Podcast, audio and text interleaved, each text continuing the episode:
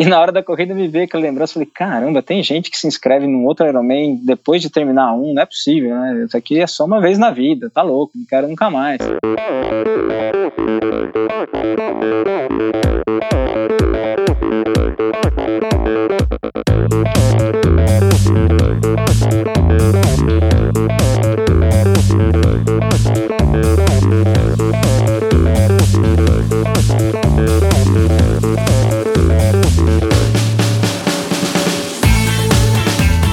Olá pessoal, sou o Michel Bogli e este é o Endorfina Podcast. Aqui você ouve minhas conversas com triatletas, ciclistas, corredores e nadadores, pessoas interessantes que são, acima de tudo, movidas à endorfina.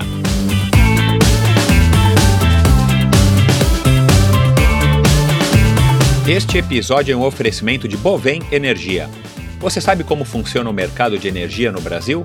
Você sabe que é possível comprar energia para sua empresa e indústria que você também pode escolher de quem comprar esta energia, o que pode gerar uma economia substancial no custo final da sua produção? Conheça então a Bovem Energia. A Bovem é uma comercializadora de energia que também presta serviços de gestão e migração. Assim como meus convidados, para a Bovem, energia é um assunto muito sério. Uma empresa sólida e confiável, com profissionais experientes e treinados para lhe oferecer agilidade no atendimento, robustez e competência na condução dos negócios. Saiba mais em bovem.com.br. B O V E N.com.br. De energia, a Bovem entende. E agora eu quero aqui dar as boas-vindas a mais um patrocinador do Endorfina Podcast, a Cyclops a Cyclops no Brasil é importada e distribuída pela ProParts. O Cyclops Hammer é o rolo top de linha na categoria Smart Trainer do fabricante americano. É um rolo inteligente que redefine o conceito do treino indoor para criar a melhor experiência possível.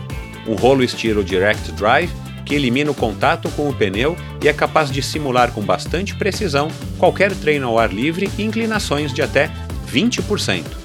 Um disco volante interno preciso e balanceado replica a inércia das pedaladas como nenhum outro rolo, além de eliminar as indesejadas vibrações.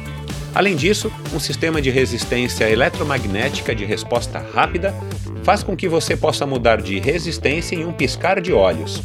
Esqueça os vizinhos chatos, sua esposa, marido ou os filhos. O Cyclops Hammer é super silencioso. Rodando a 32 km por hora, por exemplo, ele gera apenas 64 decibéis de ruído, para você ter uma ideia, é o equivalente ao som de duas pessoas conversando em um tom normal, ou mesmo que um aparelho de som ou televisão ligados, também num volume normal. Portanto, você pode literalmente treinar com qualidade em qualquer horário e local.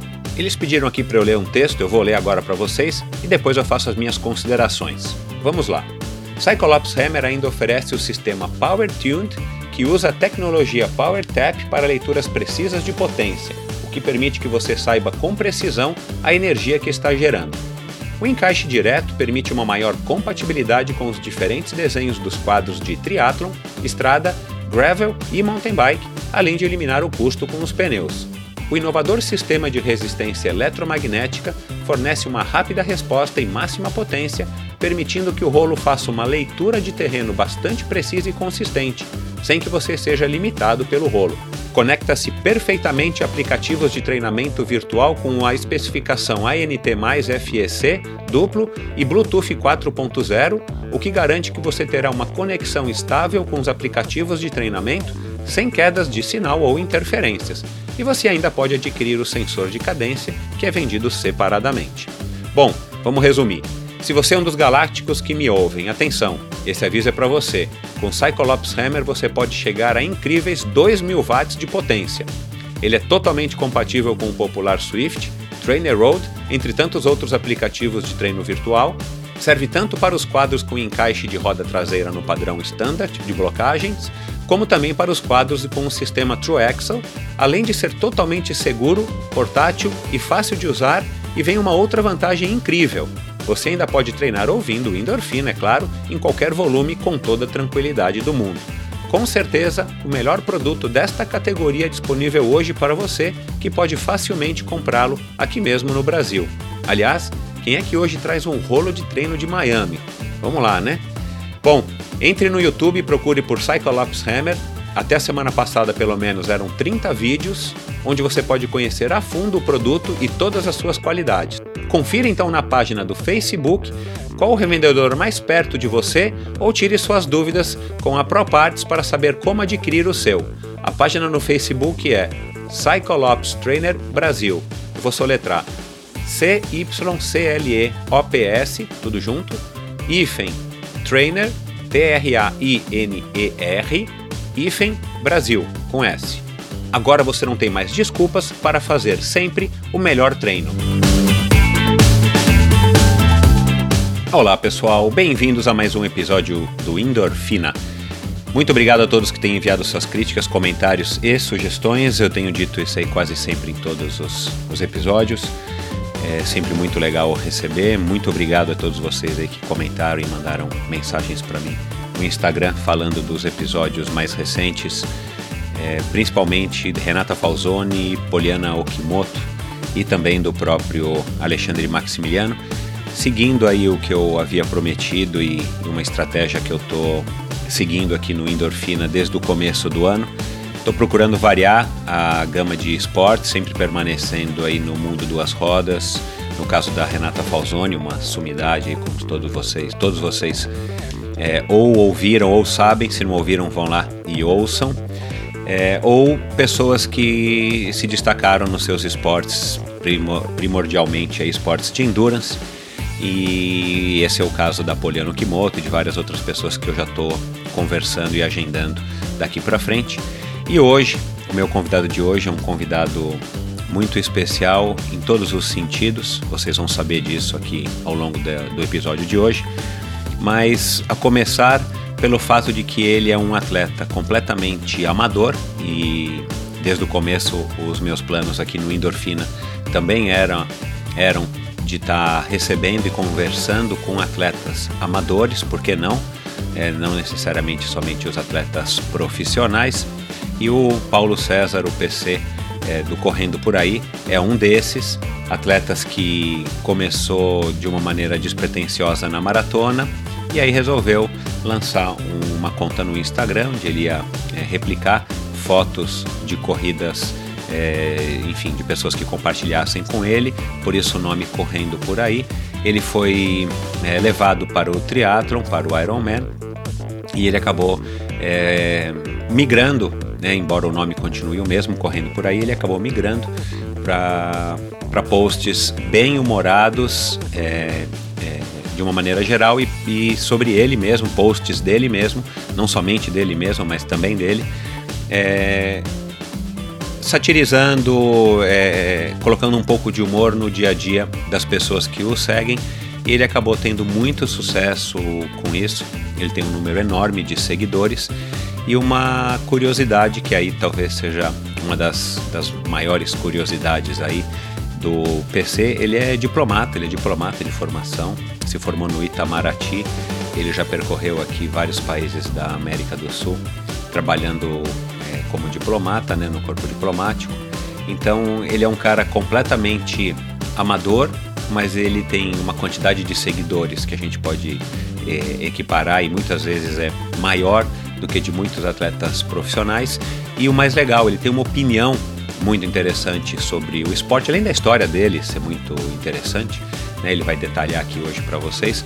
Ele tem uma relação muito legal com o esporte e ao mesmo tempo que ele tem sucesso como um blogueiro ou um Instagrammer ou sei lá o nome disso, influenciador digital, ele é um cara que é bastante autocrítico, ele tem opiniões bem é, relevantes e interessantes mesmo a respeito desse sucesso, dessa fama que ele acabou atingindo inesperadamente.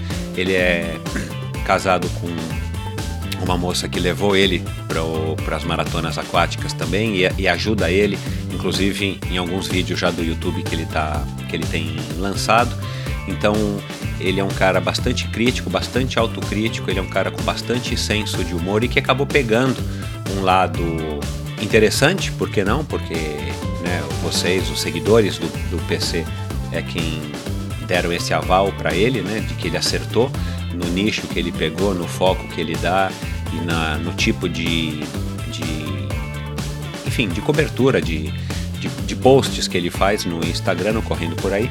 Então é uma história muito legal, vale a pena ser ouvido. Aliás, é, a partir de hoje, quem quiser ouvir algum amador contar sua história aqui no, no Endorfina e esse amador tiver é, alguma relevância, não importa, claro que não em resultados, aqui ninguém está falando de amador profissional, o próprio PC é um desses, né? Ele é amador e não tem resultados super expressivos dentro da, da, da categoria amador, ele sim é um cara que tem resultados excelentes para ele, enfim, ele tem melhorado muito e ele vai contar um pouco disso, mas ele é um amador completamente comum nesse sentido. Mas se você quer ouvir algum colega, se você tem algum atleta amador na sua cidade, no seu clube, na sua assessoria, que você acha que tem uma história interessante, uma história que vale a pena ser contada e vale a pena ser ouvida, faça sua sugestão, mande seu inbox ou mande seus comentários na conta do Instagram. É, tagueando essa pessoa e eu vou atrás. Eu já tenho conversado com algumas pessoas que estão me sugerindo aos poucos. O próprio PC foi uma, uma curiosidade muito maluca, porque eu acabei chegando primeiro ao irmão do PC, que é um especialista em sono, o Luciano, que já já vai estar aqui conosco também, porque é um assunto que me interessa, eu acho que é legal para vocês estarem ouvindo, não importa o esporte que você faça, ou se você não faz esporte nenhum, mas você entender um pouco mais como é que funciona o nosso, a nossa relação com o sono. E eu cheguei é, nesse nome, Luciano Rotella, através de um amigo que pedala comigo, e que por coincidência me disse que o irmão também fazia triatlon e que era o tal do PC do Correndo Por Aí, que eu já tinha, que eu já, já seguia no Instagram, por indicação do próprio Instagram, mas eu não, enfim, não tinha noção né, de, de, que ele era irmão do Luciano e tal, e acabei chegando no, no PC e acabei gravando antes com o PC, porque o Luciano na época estava na, na Alemanha, enfim, então é uma história muito legal. O PC foi um cara aí bacana de conhecer, um cara que vocês têm que ouvir. Se você é um atleta profissional, se você é um, um atleta amador que está querendo ter sucesso no, no Instagram para aumentar a quantidade de seguidores, para ter a sua mensagem, a sua história contada para o maior número de pessoas e eventualmente se você tem patrocínios para você também poder de alguma maneira estar tá agradando aos seus patrocinadores com a maior quantidade de seguidores possível, ouça essa conversa imperdível porque, de novo, mesmo ele sendo um atleta amador, ele é um cara muito estudioso, um cara que lê muito, vocês vão perceber isso aqui ao longo da conversa. Inclusive, um cara que tem se tornado aí meio que um, um consultor extraoficial aqui do Endorfina desde que eu acabei conhecendo ele. Então tá aí, pessoal. Tenho certeza de que vocês vão curtir tanto quanto eu curti essa conversa. Se vocês curtirem o, o papo com o PC ou mesmo se vocês não curtirem, mandem um alô lá para ele, digam para mim se vocês curtiram ou não curtiram. É, eu também quero saber quem são os amadores que vocês querem ouvir daqui para frente, para entrar em contato, para fazer pesquisa, para ver se eu consigo agendar com eles, para eles também estarem aqui contando as suas histórias. Então, marquem é, e indiquem, recomendem o seu atleta amador para estar tá presente aqui no Endorfina.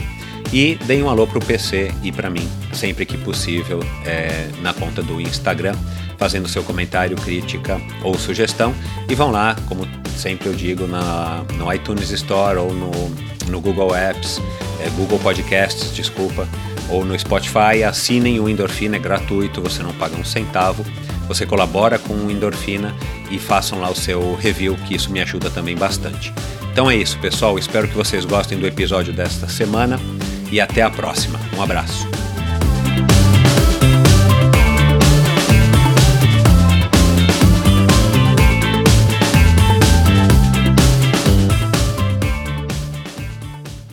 Meu convidado de hoje não fez nenhum Ironman para abaixo de 9 horas, muito embora seu melhor tempo numa maratona pura tenha sido na casa das 3 horas e 5 minutos. A primeira corrida da qual participou foi a Maratona Pão de Açúcar de Revezamento de São Paulo em 1999, quando tinha 17 anos. Porém, a corrida realmente entrou em sua vida após um divórcio, em 2012, quando morava no Paraguai. Mesma época que resolveu lançar o perfil Correndo por Aí no Instagram. Um ano depois, participou da sua primeira maratona e então decidiu treinar para um Ironman. Se mudou para Buenos Aires a trabalho e começou a jornada até estrear sua primeira prova em Floripa no ano de 2015. Até hoje já se foram ao todo cinco Ironman, sete vezes o 70.3, uma travessia 14 bis de natação e sete maratonas. Morando atualmente em Brasília, este caipira jogador de rugby, que por acaso se tornou diplomata, apaixonado por São José dos Campos, sua cidade natal, e pela cultura do triatlon, divide seu tempo entre filho adolescente, a esposa e nadadora Isabela, seus livros, reuniões sobre as mudanças climáticas no mundo, uma rotina de treinos e muita, mas muita dedicação aos seus mais de 33 mil fãs no Instagram. Com vocês, o idealizador do Correndo Por Aí, o bem-humorado Paulo César Rotella Braga. Oi, Paulo, bem-vindo. Oi, Michel, obrigado. Pô, uma honra estar aqui, viu? Como eu te falei já no Instagram uma vez, você fez parte de muitos treinos, muitos treinos ouvindo o podcast, me inspirando na história de quem passou por aqui, de quem eu tenho como ídolo. E passei a ter você como ídolo também. Te conheci pelo podcast e tiro o chapéu para suas provas, para toda a sua história no esporte e pelo que você tem feito hoje em dia com o podcast. Legal, cara. Obrigado. E, e eu vou abordar esse assunto aí também da, da tua, né, desse teu, desse teu hobby, dessa tua paixão que é a leitura. E você também me contou que tem uma biblioteca bacana aí sobre o, o esporte, o triatlon. E eu já vi pelo, pelo, pelo teu Instagram que você fez já alguns posts com figuras históricas do nosso esporte e eu quero então mais para frente abordar esse assunto. Mas deixa eu só te fazer uma pergunta antes da gente começar. Pois não. Né, acompanhando o teu, enfim, o teu Instagram, é, um pouco do teu blog, mas mais o Instagram. O que dá para perceber, aí você vai me corrigir se, se eu estou errado, né, você é um, um, diplomata, nós vamos falar disso aqui também, que, que, que é uma profissão aí meio é, assim com uma aura assim de uma coisa muito bacana, muito, enfim, né, muito importante e tal. É, mas pelo que você posta, da maneira como você posta, tanto os posts próprios quanto as sátiras, enfim, as piadas que você acaba postando, dá a impressão que você é um cara que vive de bem com a vida, né? que você leva o esporte, principalmente, numa boa, de uma maneira leve e, e que possui um excelente senso de humor, pelo menos na minha opinião. Eu tô certo? E de onde que vem, vem isso? Se eu, se eu tô certo, enfim, você sempre foi assim? Como é que, como é, que é a, o senso é, Michel, de humor do, do Paulo? É, desde pequeno acho que eu sinto um prazer em ver as pessoas rindo, assim, contar piada. Sou o cara mais piadista tal. E no Instagram, eu tenho um pouco esse desejo, quero que a pessoa abra o Instagram e seja um momento divertido, ou para ela se informar, ou para ela dar risada. Eu acho que hoje em dia o mundo, quando você liga a televisão, você liga as notícias, você já ouve muita coisa ruim, né? Então no Instagram eu tento criar um ambiente legal de, de humor, de troca de informações, que reflete um pouco o que eu, que eu sou. Como você vê, um pouco meio, é também um pouco caótico, assim, entre piadas, informações, entre coisas históricas, coisas novas, tiradas de sarro. O Instagram reflete um pouco essa cabeça confusa minha. Legal. Bom, e, e, é uma coisa que as pessoas estão curtindo, né? Já visto aí esse, esse número aí de 33 mil e lá vai pedrada de, de seguidores até hoje, né? Porque depois de hoje esse número vai catapultar para 60 mil, você vai ver. Ah, Aí depois obrigado. a gente vai conversar sobre isso. Ah, é... é... uma ótima exposição, que legal. É, vamos lá. Tua infância, né, em São José dos Campos, como eu já disse aqui na abertura, você é natural de São José. É, você disse que veio de uma família de esportistas que jogava futebol todos os dias, como a maior parte do, dos garotos. É, fala um pouquinho dessa tua infância numa cidade, entre aspas, do interior, né? Que não é uma grande capital, mas também não é uma cidade é, tão pequena. Tá, tá crescendo. é, é. Como é que foi essa tua infância e a relação com a tua família? Por que, que é uma família de esportistas e, e principalmente a tua relação com os esportes? É, Michel, meu pai é da aeronáutica, né? Então eu nasci numa cidade pequena, quer dizer, São José não é tão pequeno hoje em dia, mas dentro de uma base aérea, que na verdade é uma mini cidade. E a gente, eu, meus irmãos, a gente foi criado livre dentro do. É um grande condomínio fechado, né? Uma base aérea. Então era o dia inteiro jogando bola, andando de bicicleta. Tinha um clube que a gente passava a tarde inteira do fim de semana na piscina. Era um, subindo em árvore. É aquela infância tradicional que hoje a gente fala para os pequenos. Né? Na minha época, eu ficava o dia inteiro na rua, não sei o quê. Então foi, nesse quesito, foi muito legal. E por parte da família, os meus irmãos são mais velhos, né? O Luciano é sete anos mais velho que eu, o Marcelo dez anos. E eles também sempre foram fanáticos para os esportes desde pequeno. Meu pai jogou bola no amador do sul de Minas. Naquela época o amador era forte, né? Você tinha era basicamente as pessoas acompanhavam futebol, pelo que eu ouço dele, dos meus tios que jogaram ali também. As pessoas da cidade, o time delas era o time da cidade, era o futebol amador da cidade. Então ele jogou até no alto nível assim do amador e depois ingressou na aeronáutica. Aquela época, como você, a gente sabe, o futebol ainda não era o que é hoje de atração de dinheiro, de não é um caminho fácil, né? E então foi isso. Cre cresci com os meus tios dando bola de futebol, jogando futebol. Tinha um tio meu que sempre, quando ia visitar, saía para correr.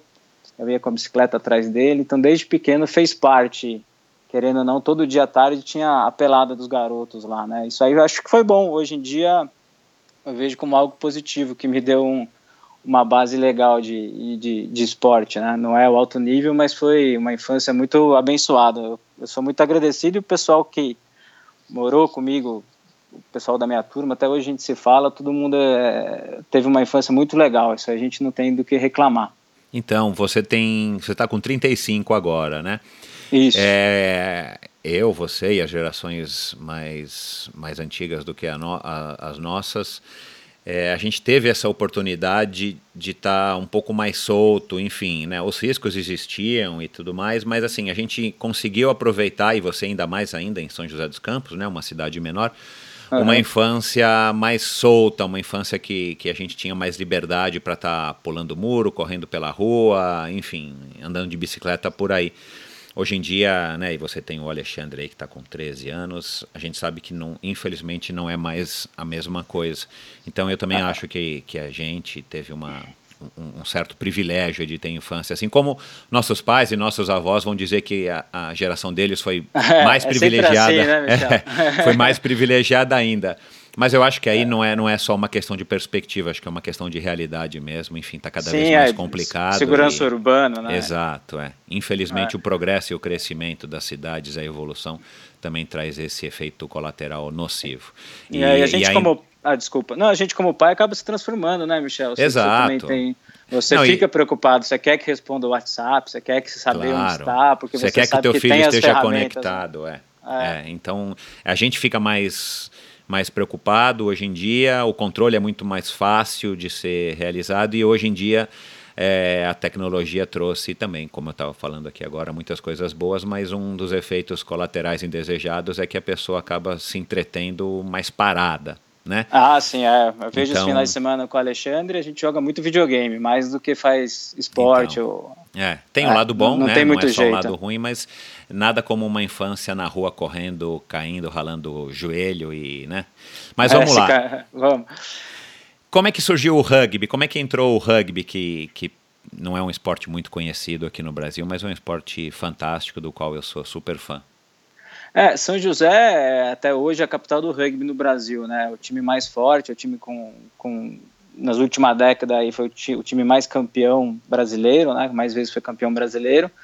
Começou com os alunos do ITA, né, Michel, lá em São José, que levaram o rugby. Depois disso, na década, se não me engano, no final da década de 80, 90, teve um técnico argentino que se mudou para São José e a partir dele, junto com um francês, que é o Guimerá, que até faleceu recentemente, o nome do CT de São José em homenagem a ele, foram aqueles quando você vê rugby no Brasil, sempre tem um argentino culpado. Você pode culpar o argentino porque no Sul foi assim, acho que Florianópolis é assim também o desterro. São pessoas que levaram a paixão e mesmo não encontrando um time para jogar, eles montaram, pegaram a molecada local, começaram a montar um time. E então desde muito pequeno mesmo, né? Os jogos eram feitos na base aérea. Eu lembro de ir com meus irmãos, a gente via. Ninguém da minha família jogou. O primeiro amigo meu a jogar foi no colegial o Vitor, que é até o padrinho do meu filho Alexandre, né, meu compadre. E aí fui num treino com ele do São José, mas a minha iniciar meu, inici, meu início no São José durou um mês só, era época do colegial, tava com vestibular na cabeça tal. Mas fiquei com aquilo, gostei bastante, era uma dinâmica legal de corrida, que eu já gostava de correr, essa época do colegial eu tinha mais velocidade. Então, pegava a bola nos treinos lá, falei, bom, achei legal tal, mas não consegui compatibilizar com o vestibular. E aí, quando eu entrei depois na USP, lá fui fazer história, eu vi uma propaganda. Vamos montar o time de rugby da FEFELESH, né, que é a Faculdade de Filosofia, Letras e Ciências Humanas da USP. E aí eu voltei, pô, foi a salvação da minha faculdade, assim. Foi o espaço que eu fiz amigos, o espaço que eu consegui me fixar em São Paulo até o começo da faculdade. Ficava pensando em voltar para São José todo dia, né, que não é fácil adaptar também na, na cidade grande. E o rugby me trouxe esse sentimento de amizade, de comunidade, e foi. Entrei no, time de rugby da FEFELESH bem no começo. E foi muito legal. Foi. O, foram quatro anos praticamente jogando sempre. Como você deve imaginar, e quem está ouvindo também, um time formado por filósofos, cientistas sociais, historiadores, geógrafos, é um time no mínimo um pouco exótico, né? Mas foi divertido. Legal. O, o, você falou aí do, do Guimerá, que é um francês, e você falou do, do argentino. Para quem não sabe, o, o time da, da Argentina, o rugby na Argentina é super desenvolvido, né? Acho que é considerado o melhor time da, das Américas, ah, conhecido sim, é. como Los Pumas e enfim, é um, o rugby lá é super desenvolvido. Eu tenho um amigo de, de descendência argentina que é que é também jogador de rugby, fanático também pelo esporte. E você, assim, né, qual que é a tua estatura e teu peso? Você tinha um porte para jogar rugby, um porte próprio para jogar rugby? Não, então, Michel, eu tenho 1,66, agora eu tô com 73. Eu nunca fui o porte físico de muita coisa, mas eu sempre fui meio insistente. é, mas insistente... o rugby, o rugby, o rugby, o cara precisa ser mais parrudo, né? Não necessariamente pesado, mas se o cara é mais parrudão, eu tenho a impressão que, que o cara leva vantagem, eu estou enganado. É, hoje em dia, quando você vê os baixinhos do rugby, mas é como você vê os baixinhos da NBA, né? Você fala, pô, o cara é baixinho, o cara tem um, mínimo 1,80 e pouco, assim. A vantagem de você ser menor é a agilidade na corrida, você escapar do adversário. O rugby, traduzindo para quem está ouvindo, é um grande pega-pega com bola. Assim. A hora que você está com a bola, é você, tem que levar até o, você tem que levar até o outro lado e fugir de quem quer te derrubar, né? É. Então, eu, a minha vantagem na época era a velocidade e drible e tudo mais. Mas o rugby universitário paulista, nessa época, que foi o que eu mais joguei, você não podia se dar o luxo de escolher estereótipo, né, de, de jogador. Claro, você pegava é. quem estava passando no corredor ali e falou, quer jogar rugby? Você foi... E era sempre assim, ó, você não passou em nenhuma peneira do basquete, do futebol, tem um negócio aqui que você pode vestir o uniforme da faculdade e chamar rugby. O cara que eu tenho que fazer? Falar, ó, derruba o cara que tá com a bola. É. Eu, eu tô falando brincando, mas foi assim mesmo. Foi gente que. E era legal ver isso, né? Era gente que a vida inteira não fez esporte, mas que queria fazer, queria jogar, se sentir orgulhoso, e o rugby era uma porta de entrada ali na faculdade para esse tipo de gente. E o rugby, como você sabe, muita gente pesada joga, né? Você tem as posições isso, isso. Do, dos pilares, que são pessoas com mais de 120 quilos. A gente tinha jogador assim. E, putz, legal pra caramba, né, Michel? Você vê um cara desse que nunca se viu atleta, vestir a camisa, fazer um try, que é, que é o ponto do rugby. Isso era emocionante, você ver isso dentro... E dentro da Fefeleche, que é, a gente até brincava que parecia um incrível exército de Brancaleone, cada um de um jeito.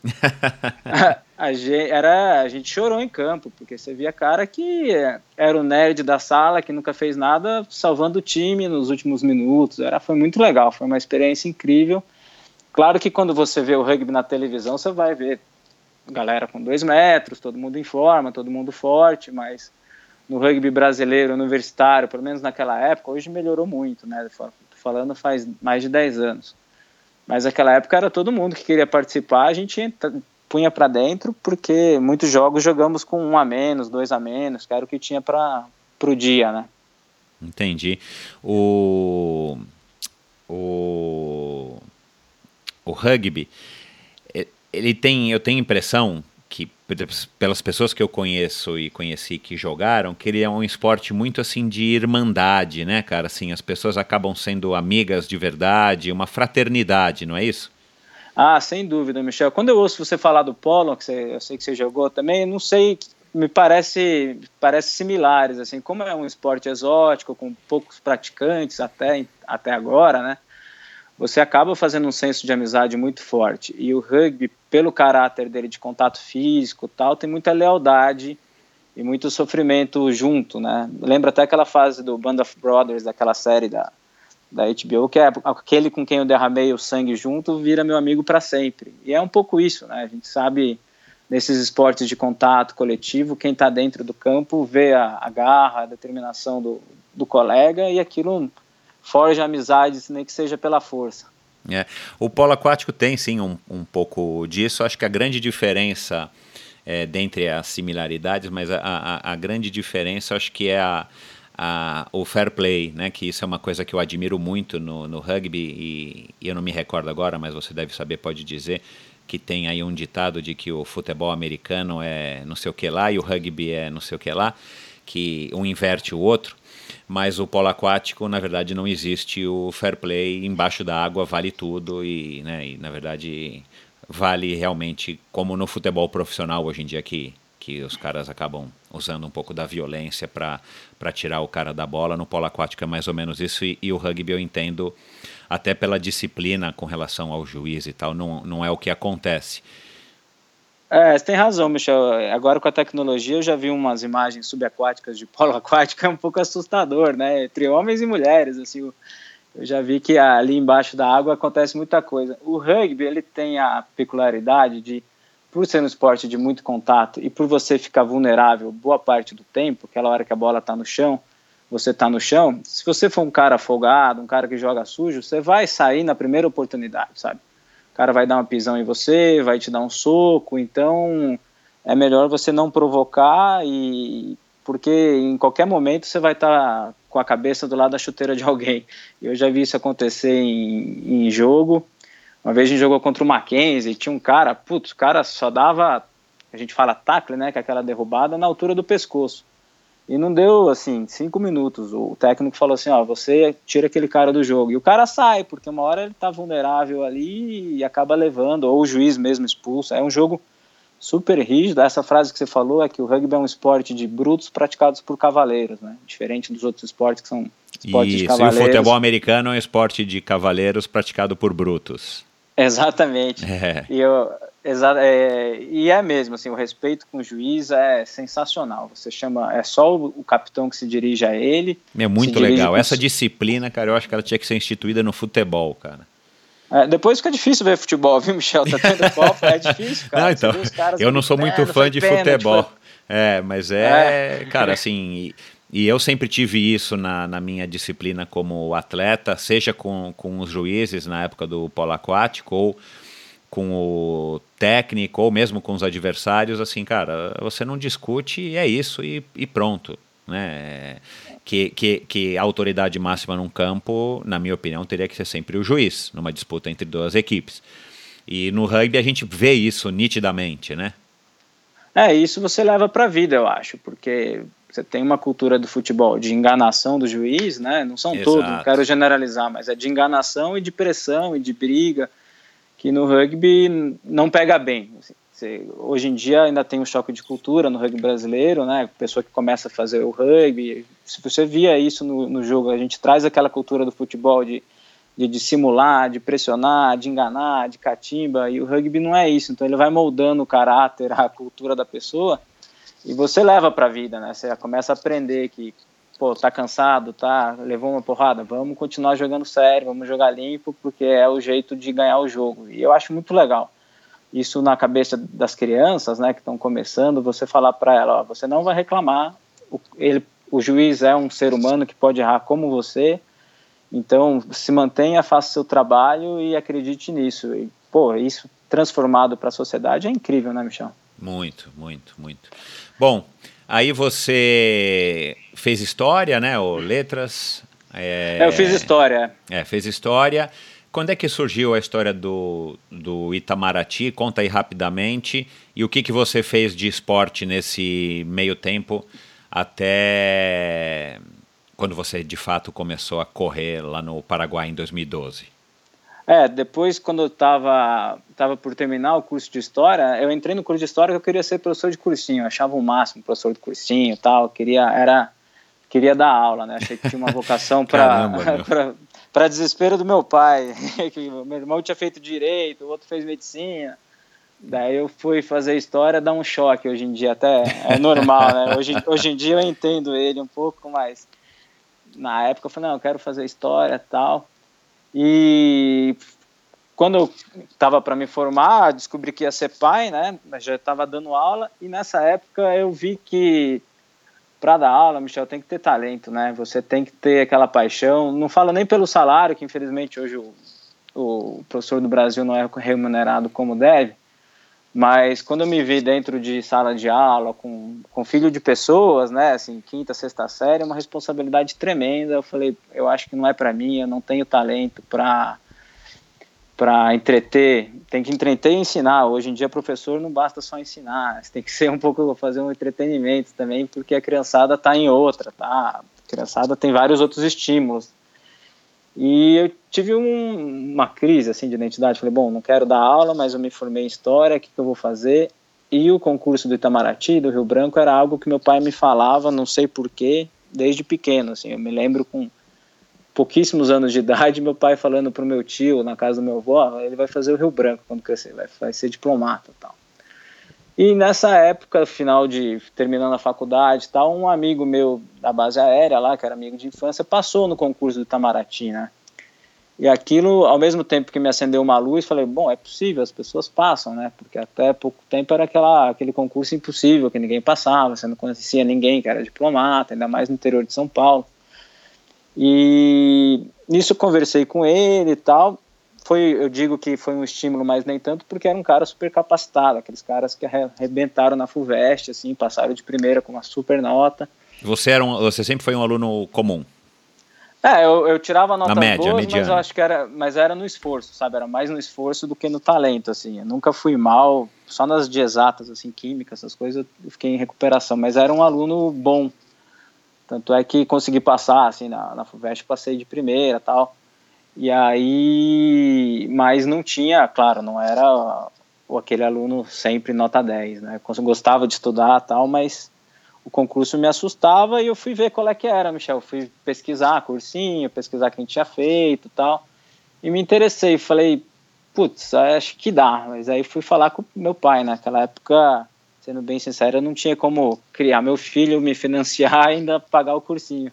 Claro. E como meu pai sempre me incentivou, falou: não, bora, faz o cursinho, é isso que eu acho legal para você e tal. E comecei a estudar, fui fazer um cursinho em São Paulo e isso foi, acho que 2006, meu primeiro cursinho em São Paulo, né? Eu prestei o concurso três vezes. Fiz o primeiro para testar, achei legal as matérias, assim, como eu fiz humanas, são, a maioria das matérias são de humanas, né? Falei, oh, legal, é coisa que eu sei que eu gosto de estudar.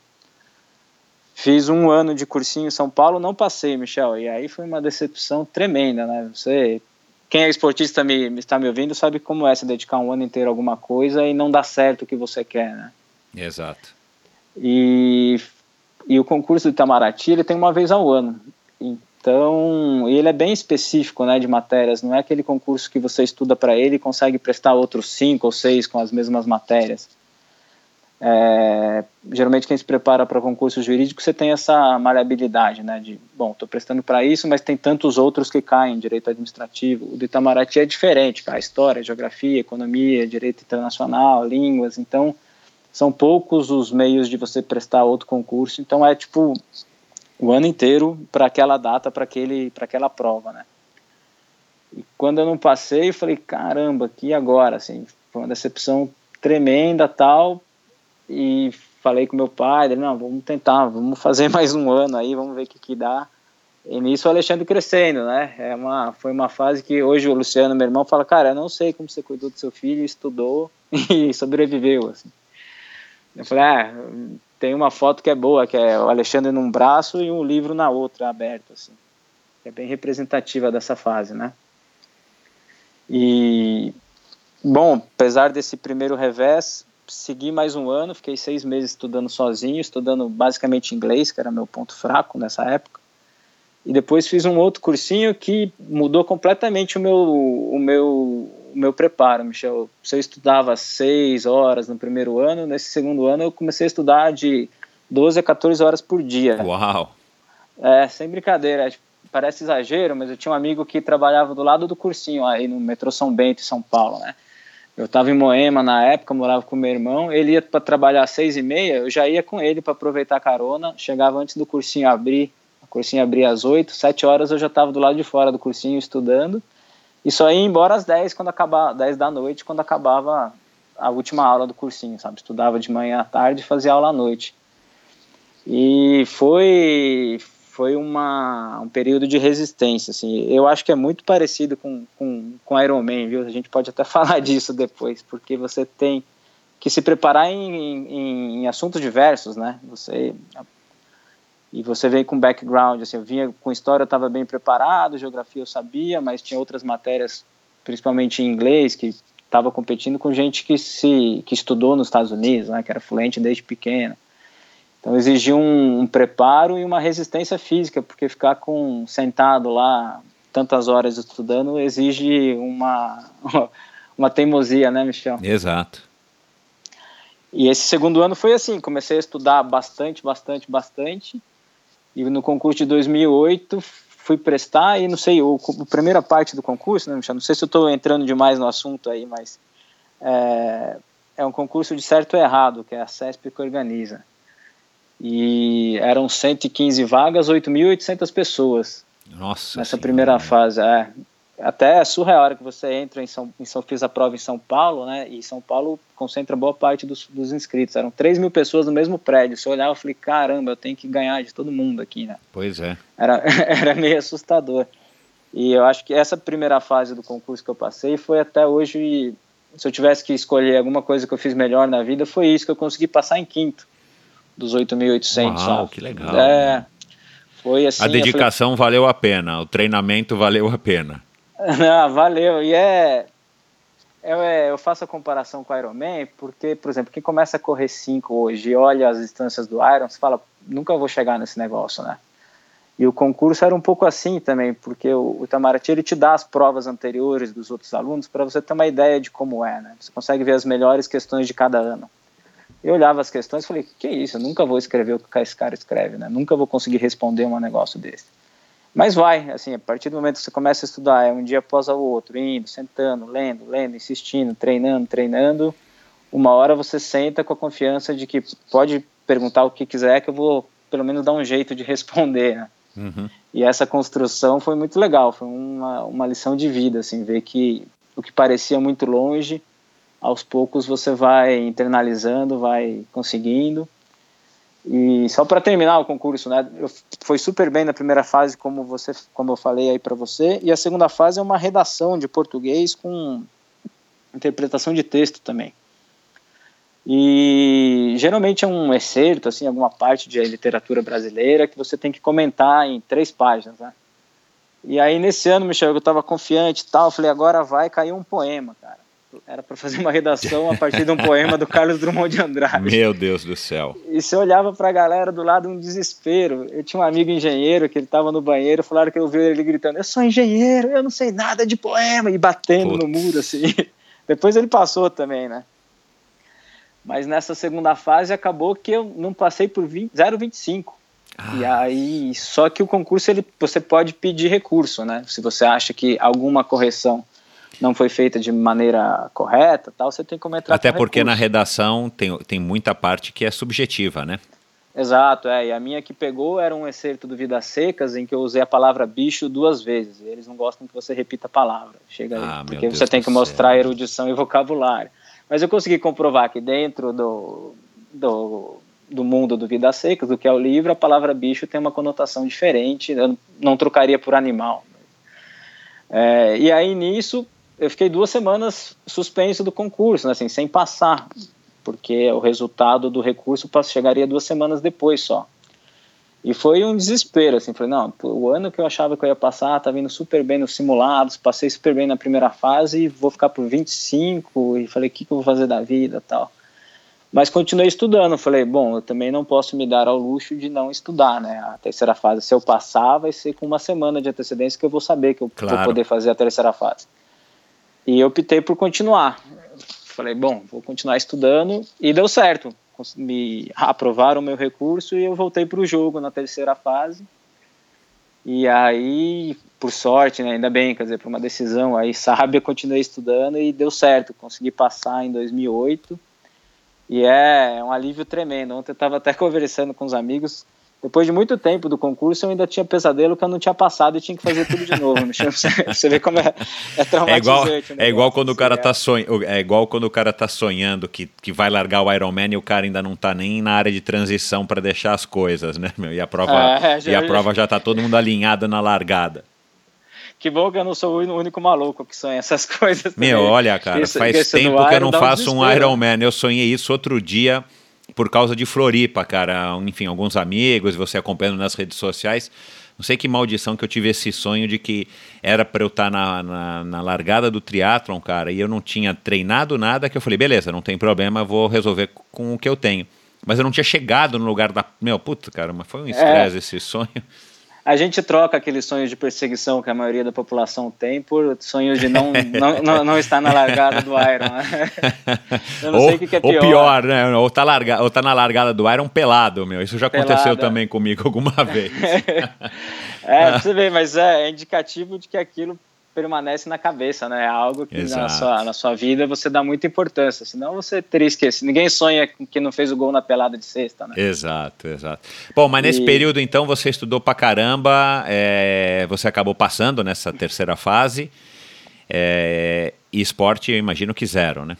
Ah, esporte zero, Michel. Não tinha. Acho que até dá, viu, Michel? Hoje, quando me perguntam assim, e eu sei que a, a corrida, por exemplo, faz um bem danado, dá para você encaixar no, no, dia, mas eu não conseguia me dar o luxo porque, primeiro, que eu, eu consegui estudar o tempo inteiro, então não sentia necessidade de fazer um esporte na época. Foram três anos de puro sedentarismo, que eu acho que até hoje eu estou pagando o preço desse sedentarismo, mas tudo bem.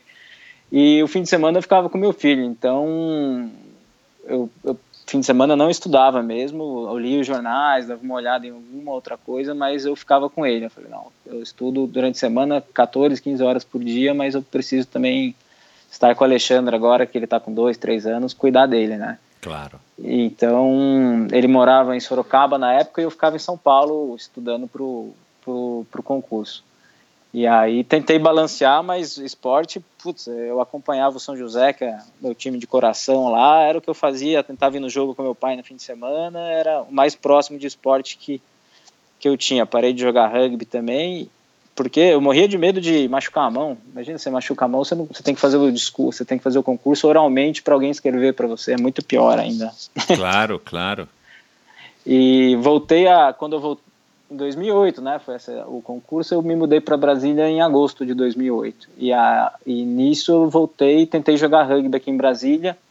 Naquela época o rugby era um time só que jogava quatro vezes por ano. Aqui a gente está meio isolado ainda, né, Michel? Então a gente jogava uma vez contra a Goiânia, uma vez lá em Campo Grande. Não era, não conseguia jogava regularmente também, né? Tem até essa história do rugby em Brasília. Uma vez a gente foi jogar em Campo Grande foram 16 horas de, de micro-ônibus, Michel, daqui até Nossa, lá. Nossa, meu. Um francês que estava perdido no ônibus com uma cara assim de poucos amigos. Eu falei, cara, esse francês, se ele pegar 16 horas, ele vai parar lá em Vladivostok. não, não, Pior não que é verdade, um, né? Não. não existe isso para um europeu, né? E eu fui até lá, joguei só meio tempo, cara. Joguei no segundo tempo, era um técnico argentino aqui de Brasília.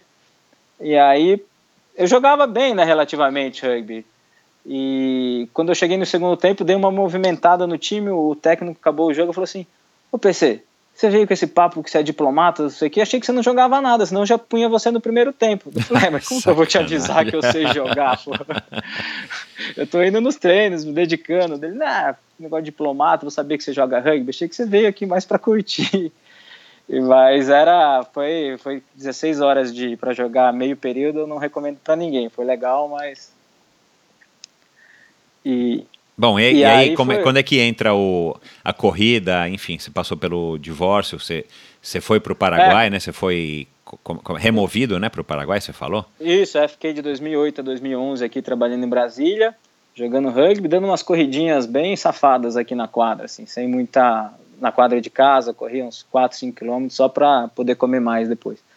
E aí, quando eu fui para o Paraguai, tentei jogar lá também um pouco, mas num, o rugby, né? O rugby lá era até mais forte do que qualquer coisa que eu já tinha jogado. O rugby no Paraguai, naquela época, o Paraguai ainda era melhor que o Brasil no rugby. Hoje em dia o Brasil passou, mas tinha uma liga própria, tal. Eu jogava, eu era reserva do time B do principal time lá, então não conseguia jogar nem no time A de reserva. E e eu falei, uma hora o rugby já não encaixou tanto na minha vida, sabe? duas vezes por semana, um jogo no fim de semana que você ficava o dia inteiro por conta daquele jogo, você ia de manhã para o clube, saía só à noite. E aí, quando eu me separei, eu falei: não, eu preciso ocupar meu dia, né? Eu preciso. É, essa parte da vida, assim, eu me vi muito sozinho no Paraguai. Eu tava morando só eu e eu mesmo, numa casa tal, com 24 horas para ocupar. Tinha um trabalho legal, mas depois do trabalho eu tinha que fazer alguma coisa, né, Michel? Senão você fica louco, longe da é. família, é. longe é. de tudo.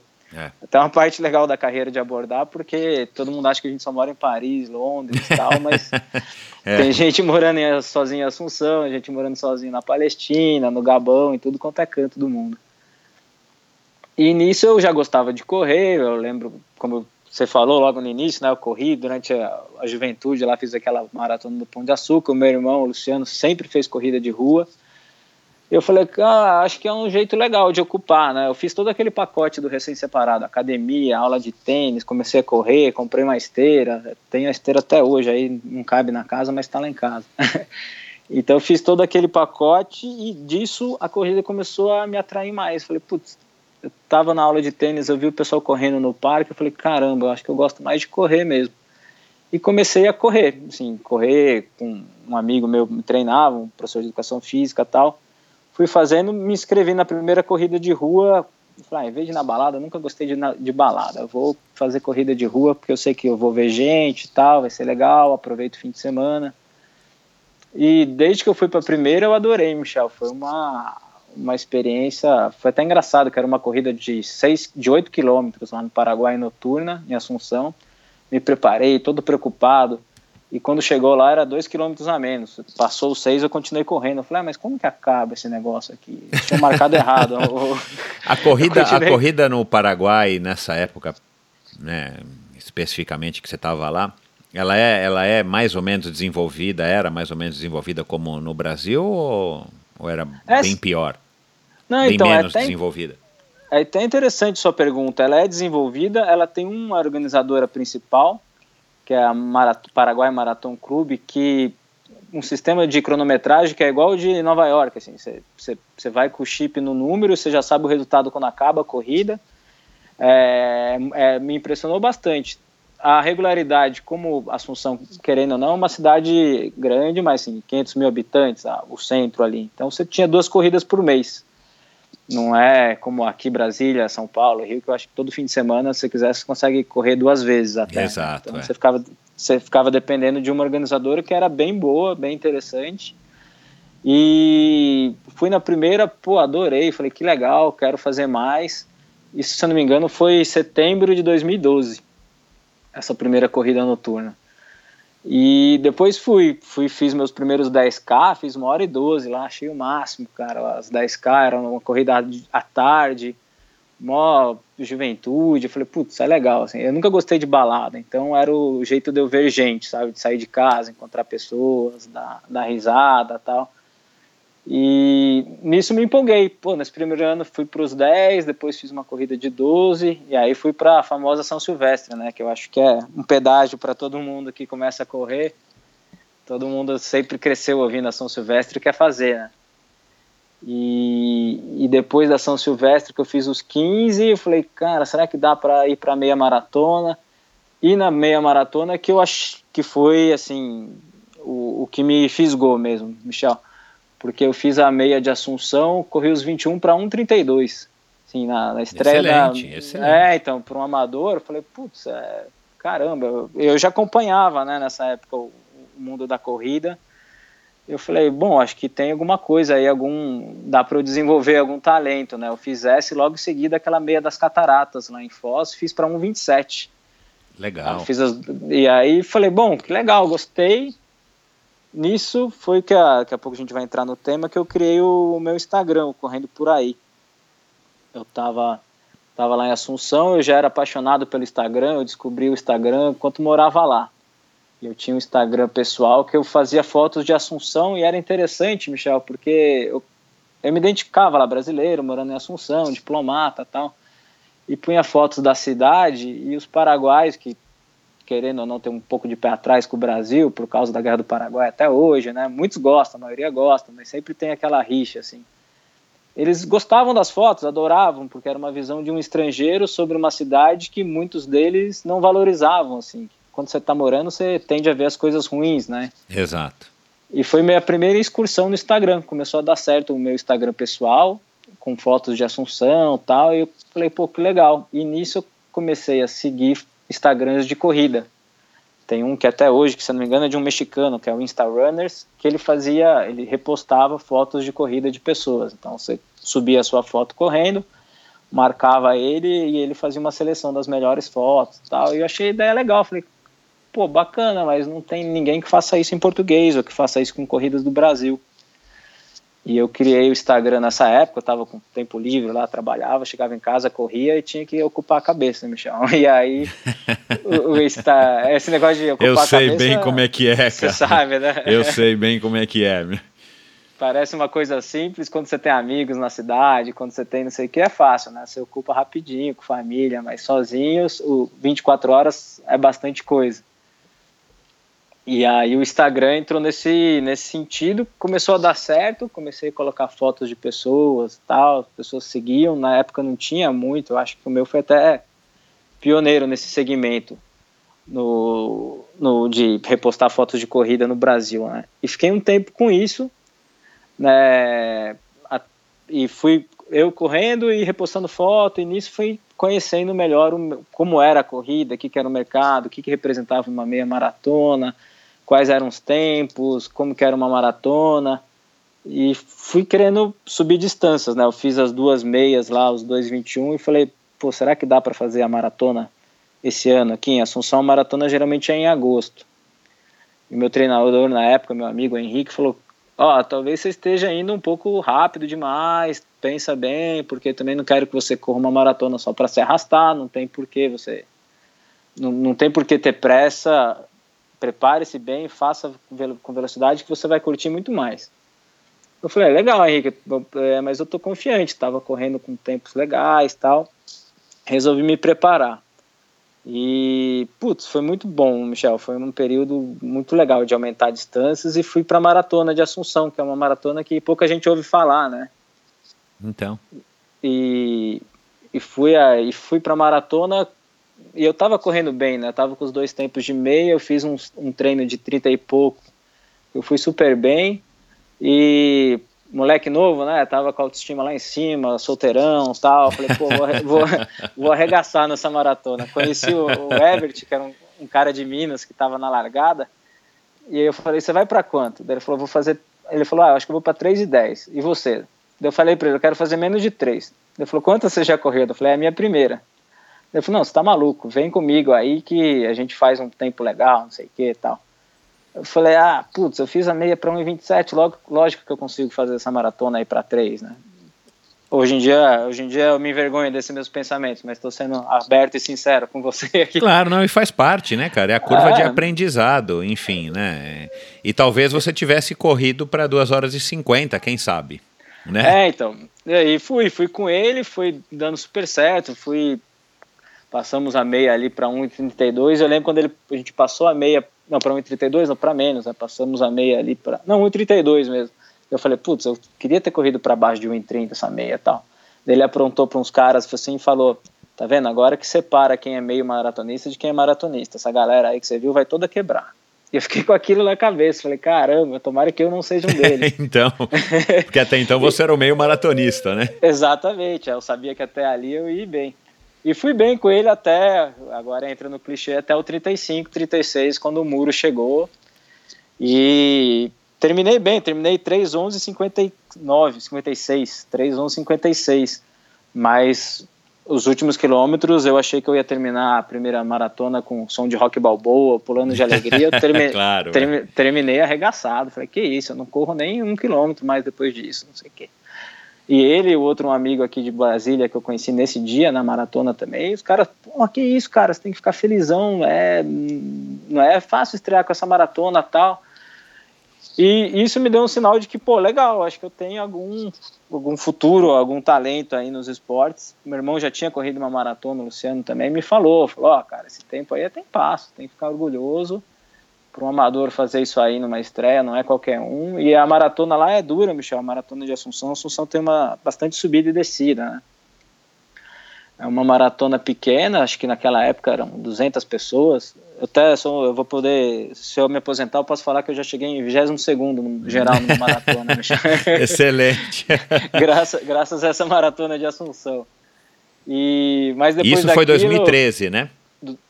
2013, isso, é. Foi agosto pois de é um 2013. Número, é um número minúsculo. Tudo bem, né, que Assunção, eu, eu, não sei qual é o tamanho de Assunção, mas não é uma cidade grande como São Paulo, mas ainda é um número pequeno, né, 200 pessoas. É, não, é um número super pequeno. É um número. Agora acho que tem aumentado, que eu acompanho às vezes, aumentou o número de inscritos, mas era uma maratona assim de você ver a pessoa durante a maratona inteira, reconhecer na hora da curva tal. Era bem, bem pequena mesmo. É, foi legal, saí na ESPN, foi todo o pacote que ela ESPN Run, entrevistou e bacana. Mas eu peguei peguei o bode da corrida um pouco, talvez pela preparação que eu devia ter levado um pouco mais de tempo, né, Michel? Eu, eu senti o, o, o, joelho, falta de alongamento, fiquei uns meses sem correr. Fiquei com aquele bode assim de quem termina uma maratona arregaçado, né? Sei. E nisso, nessa época, eu conheci a Isa, a Isabela, minha namorada e ela nadava. E eu falei, pô, legal, tá aí um esporte que eu fugi quando eu era criança. Minha mãe tentou me matricular, eu lembro até hoje, eu tenho essa cena na cabeça. Eu chorei que nem um condenado. E ela desistiu de me matricular na natação. Então, hoje eu sou pangaré por causa de um, de um choro, de um Você choro vê, na né, infância. Cara? Atenção os pais, meu, obriguem seus filhos a praticarem natação pelo menos até os 12, 13 anos, né? É. Mas é Porque é incrível, ajuda muito a, memória... a gente no futuro. Ajuda demais. Eu tenho a memória desse dia, assim, eu sei, tava de macacãozinho azul, de roupa, eu tenho exatamente a memória desse dia. Né? E se arrependimento matasse, eu vejo que a natação na infância, você deve saber melhor que eu, né, Michel, faz uma diferença tremenda nessa época da vida. Né? Muita, muita. É, por e aí, quando eu conheci a Isa, eu falei, caramba. Ela, ela é legal, é paraguaia? Né? Você conheceu ela no Paraguai, em Assunção? Não, a Isa é de, de Guarulhos. Ela é de São Paulo, mora em São, morou em São Paulo tempo, nasceu em Guarulhos. Ela. Eu conheci, eu conheci a Isa por meio da namorada do meu melhor amigo, que eu já falei, que o Vitor, ela era nadadora, as duas se conheceram quando nadavam no Corinthians, no juvenil. Ah, tá certo. E ela nos pôs em contato, foi até no dia que eu corri a minha primeira maratona, foi engraçado. Ela fala assim, que dia que a gente conheceu? Eu sei na cabeça, mas eu sei porque foi o dia da primeira maratona. Só que eu não posso contar isso para ela. ela não está nos ouvindo, fique é, tranquilo. 4 de agosto de 2013, que foi a maratona de Assunção. E a gente começou a conversar, até engraçado, né? Que nesse primeiro papo eu fui dar aquela impressionada, falei, ah, vou correr uma maratona amanhã, não sei o quê. E ela falou: Ah, que legal, tô me preparando para 14 bis. Eu falei: Ah, o que, que é isso? Eu falei: Ah, é uma ultramaratona de natação de 24 quilômetros. Nossa Senhora. E eu falei: Ah, tipo, ela tá de zoeira, né? Esse negócio nem existe. Tipo, para mim, eu, eu sabia as, as, as, as, provas de natação da Olimpíada, né, Michel? Eu não sabia que tinha alguém que nadava mais que 1.500 metros, sei lá. Fui, dei aquela googleada básica enquanto conversava com ela e vi que existia. Eu falei: Caramba, existe mesmo a 14 bis, né? Ela falou, não, é uma prova que eu sempre quis fazer, desde a infância tal.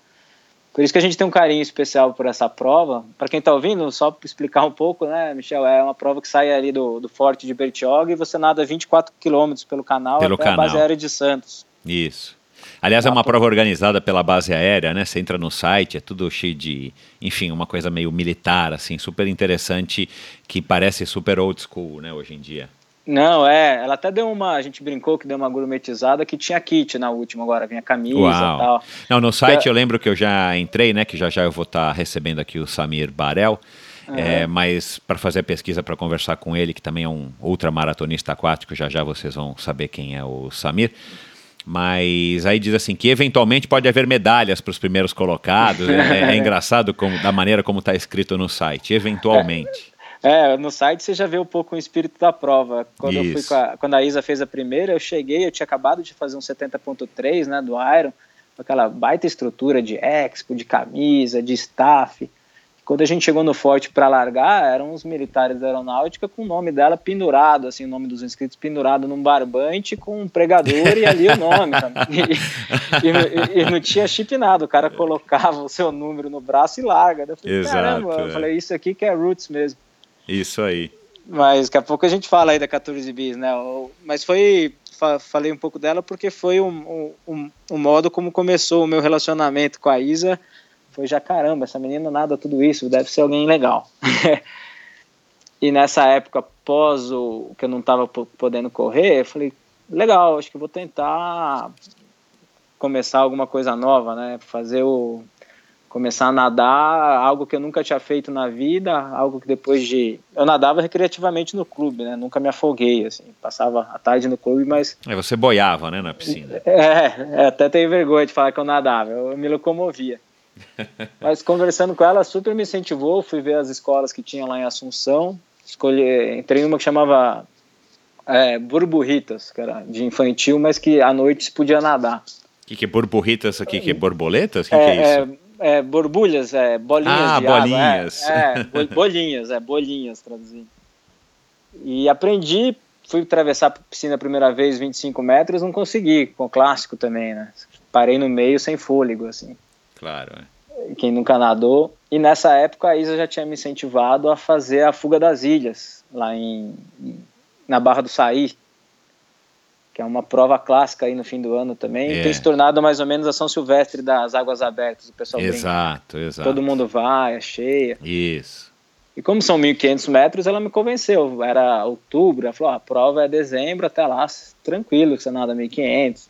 E eu fui fazendo as aulas com aquilo, né? Foi chegando o tempo, eu não nadava 1500, falei, caramba, tô nadando 500 sem parar, na 600, não sei, não sei como vai ser. E ela sempre, a gente ainda nessa época namorava à distância, né? Ela estava em São Paulo, eu estava no Paraguai. Mas fui me preparando, a gente foi lá para quando chegou o dia da, da fuga das ilhas, fui com a cara e a coragem. E essa história é legal, Michel, porque mais uma. Hoje em dia eu vejo que eu tinha que ter me preparado muito mais, mas foi um ótimo aprendizado. Né? A gente chegou e o Fuga das Ilhas você nada até uma balsa que te leva até a ilha e a prova começa de lá, né? Da Isso, ilha em direção é. à praia. Isso. E eu fui aquecer com elas e eu tava nadando bem na piscina, só que eu me esqueci que eu passava super mal no mar. Putz. Entre, a, entre a, a, a praia e a balsa para ir para a largada, eu vomitei. Nossa, coitado. Né? Subindo lá na balsa, vomitei de novo. Tinha até um tiozão lá, olhou para mim e falou: Começou cedo, hein, jovem, a vomitar. e eu falei: Caramba, e agora? Esqueci que eu tinha maresia, assim, que eu passava mal no mar. Chegou no outro lado da ilha, me deu dor de barriga. Eu falei, putz, eu já vomitei. Ter, se essa menina ficar comigo é porque ela gosta mesmo de mim. porque ainda era começo né, de namoro. E aí, sabendo É, o cara querendo impressionar e tal. E é, ela falou, não, eu vou nadar com você. Eu falei, não, de jeito nenhum, faz sua prova aí, eu vou sozinha. Ela, não, não, não, vou nadar com você.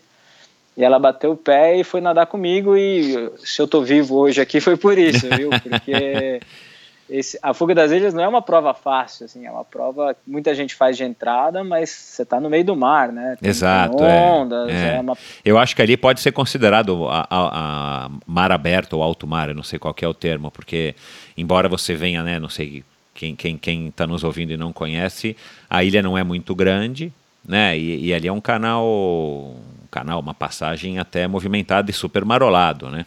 Sim, bastante, né? E como eu nado devagar, naquela, época, naquela hora, no meio do, do mar, assim, meu óculos começou a, não, a embaçar, nem óculos de natação sabia usar direito. E quanto mais para trás você fica nessas provas de, de entrada em águas abertas, né, de quem está começando, você ouve as pessoas gritando socorro, né, Michel? É uma coisa comum, assim.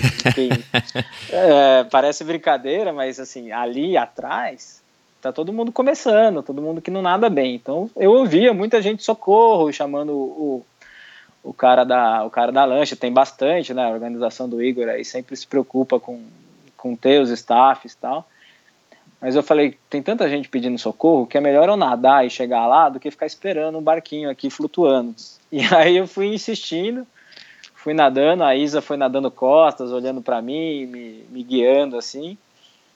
É, vomitei mais um, umas quantas vezes, mas cheguei. A hora, e eu já estava com a ideia de um dia entrar no triatlo, fazer o Ironman e tal. A hora que eu cheguei do outro lado, branco, de passar mal, de tudo que foi aquilo, parecia que eu nadei dentro de uma, de uma máquina de lavar, né? A Isa falou: Ah, você viu os peixinhos tal? Passou uns peixes de Eu falei: eu, eu, vi Jesus, São Miguel, é, peixinho. Uma hora que veio uma onda, eu falei: Bom, é Jesus me levando, acabou mesmo, vamos embora. E, e, eu cheguei bem decepcionado. Falei: Putz, eu não consegui nadar essa prova aí de 1.500, como é que eu vou fazer um Ironman, né? Que é 3.800. E nisso conversei com o Luciano, falou, ah, não, tem alguns remédios que você consegue tomar que diminui a sensação de mal-estar, tal, você não, não vai dar sono também e você vai vai tentando aí ver se funciona até a gente você pare de passar mal. E minha estratégia foi em vez de fugir do problema, encarar cada vez mais, Michel. E nessa época, nesse, nesse ciclo do primeiro meio Iron, né, que eu tinha me inscrito para Foz do Iguaçu, em, em, agosto de 2014, eu metia a cara em águas abertas, assim. Todas as provas que tinha no circuito, a gente ia. São Sebastião, fazer o Rei Rainha do Mar. Falei, para eu fazer o Iron eu tenho que saber nadar 3.800, então não tem muito jeito, eu tenho que rolar na piscina e águas abertas não é isso aí eu lembrei que eu peguei um pouco do concurso né da, da época de Itamaraty não tem como você melhorar se você não encarar que você tem de, de mais adversidade que você tem mais dificuldade e fui fazendo as provinhas fui pô a gente fez Rei Rainha do Mar comecei a nadar fiz a distância de 4 quilômetros e nisso foi me dando confiança até que eu fui fazer o primeiro triatlon, que foi o Xterra em Paraty. Como é que você ficou sabendo do triatlon? Enfim, foi pelas redes sociais? Você já sabia que existia o triatlon? Foi, foi. Na verdade, minha primeira lembrança é até legal, Michel. É do começo da década de 90, na base aérea lá em São José, tinha triatlon, assim, quando eu tinha 10, 11 anos de idade. Era, era a época do triatlon ali, né, 91, 92. Sim. É, eram muitas provas organizadas dentro da base aérea que vinha atleta de fora e aquilo para mim, para meus amigos que era criançada, era o máximo. A gente ia ver lá no lago e tinha o cara que era o salva-vida da piscina fazendo, nossos irmãos fazendo, e aquilo ficou na minha memória. Minha mãe também lembra dessas provas, todo mundo que nasceu lá e cresceu, lembra que era o, o evento do dia, quer dizer, o evento do ano ali para a molecada da base era ver o triatlon lá, né?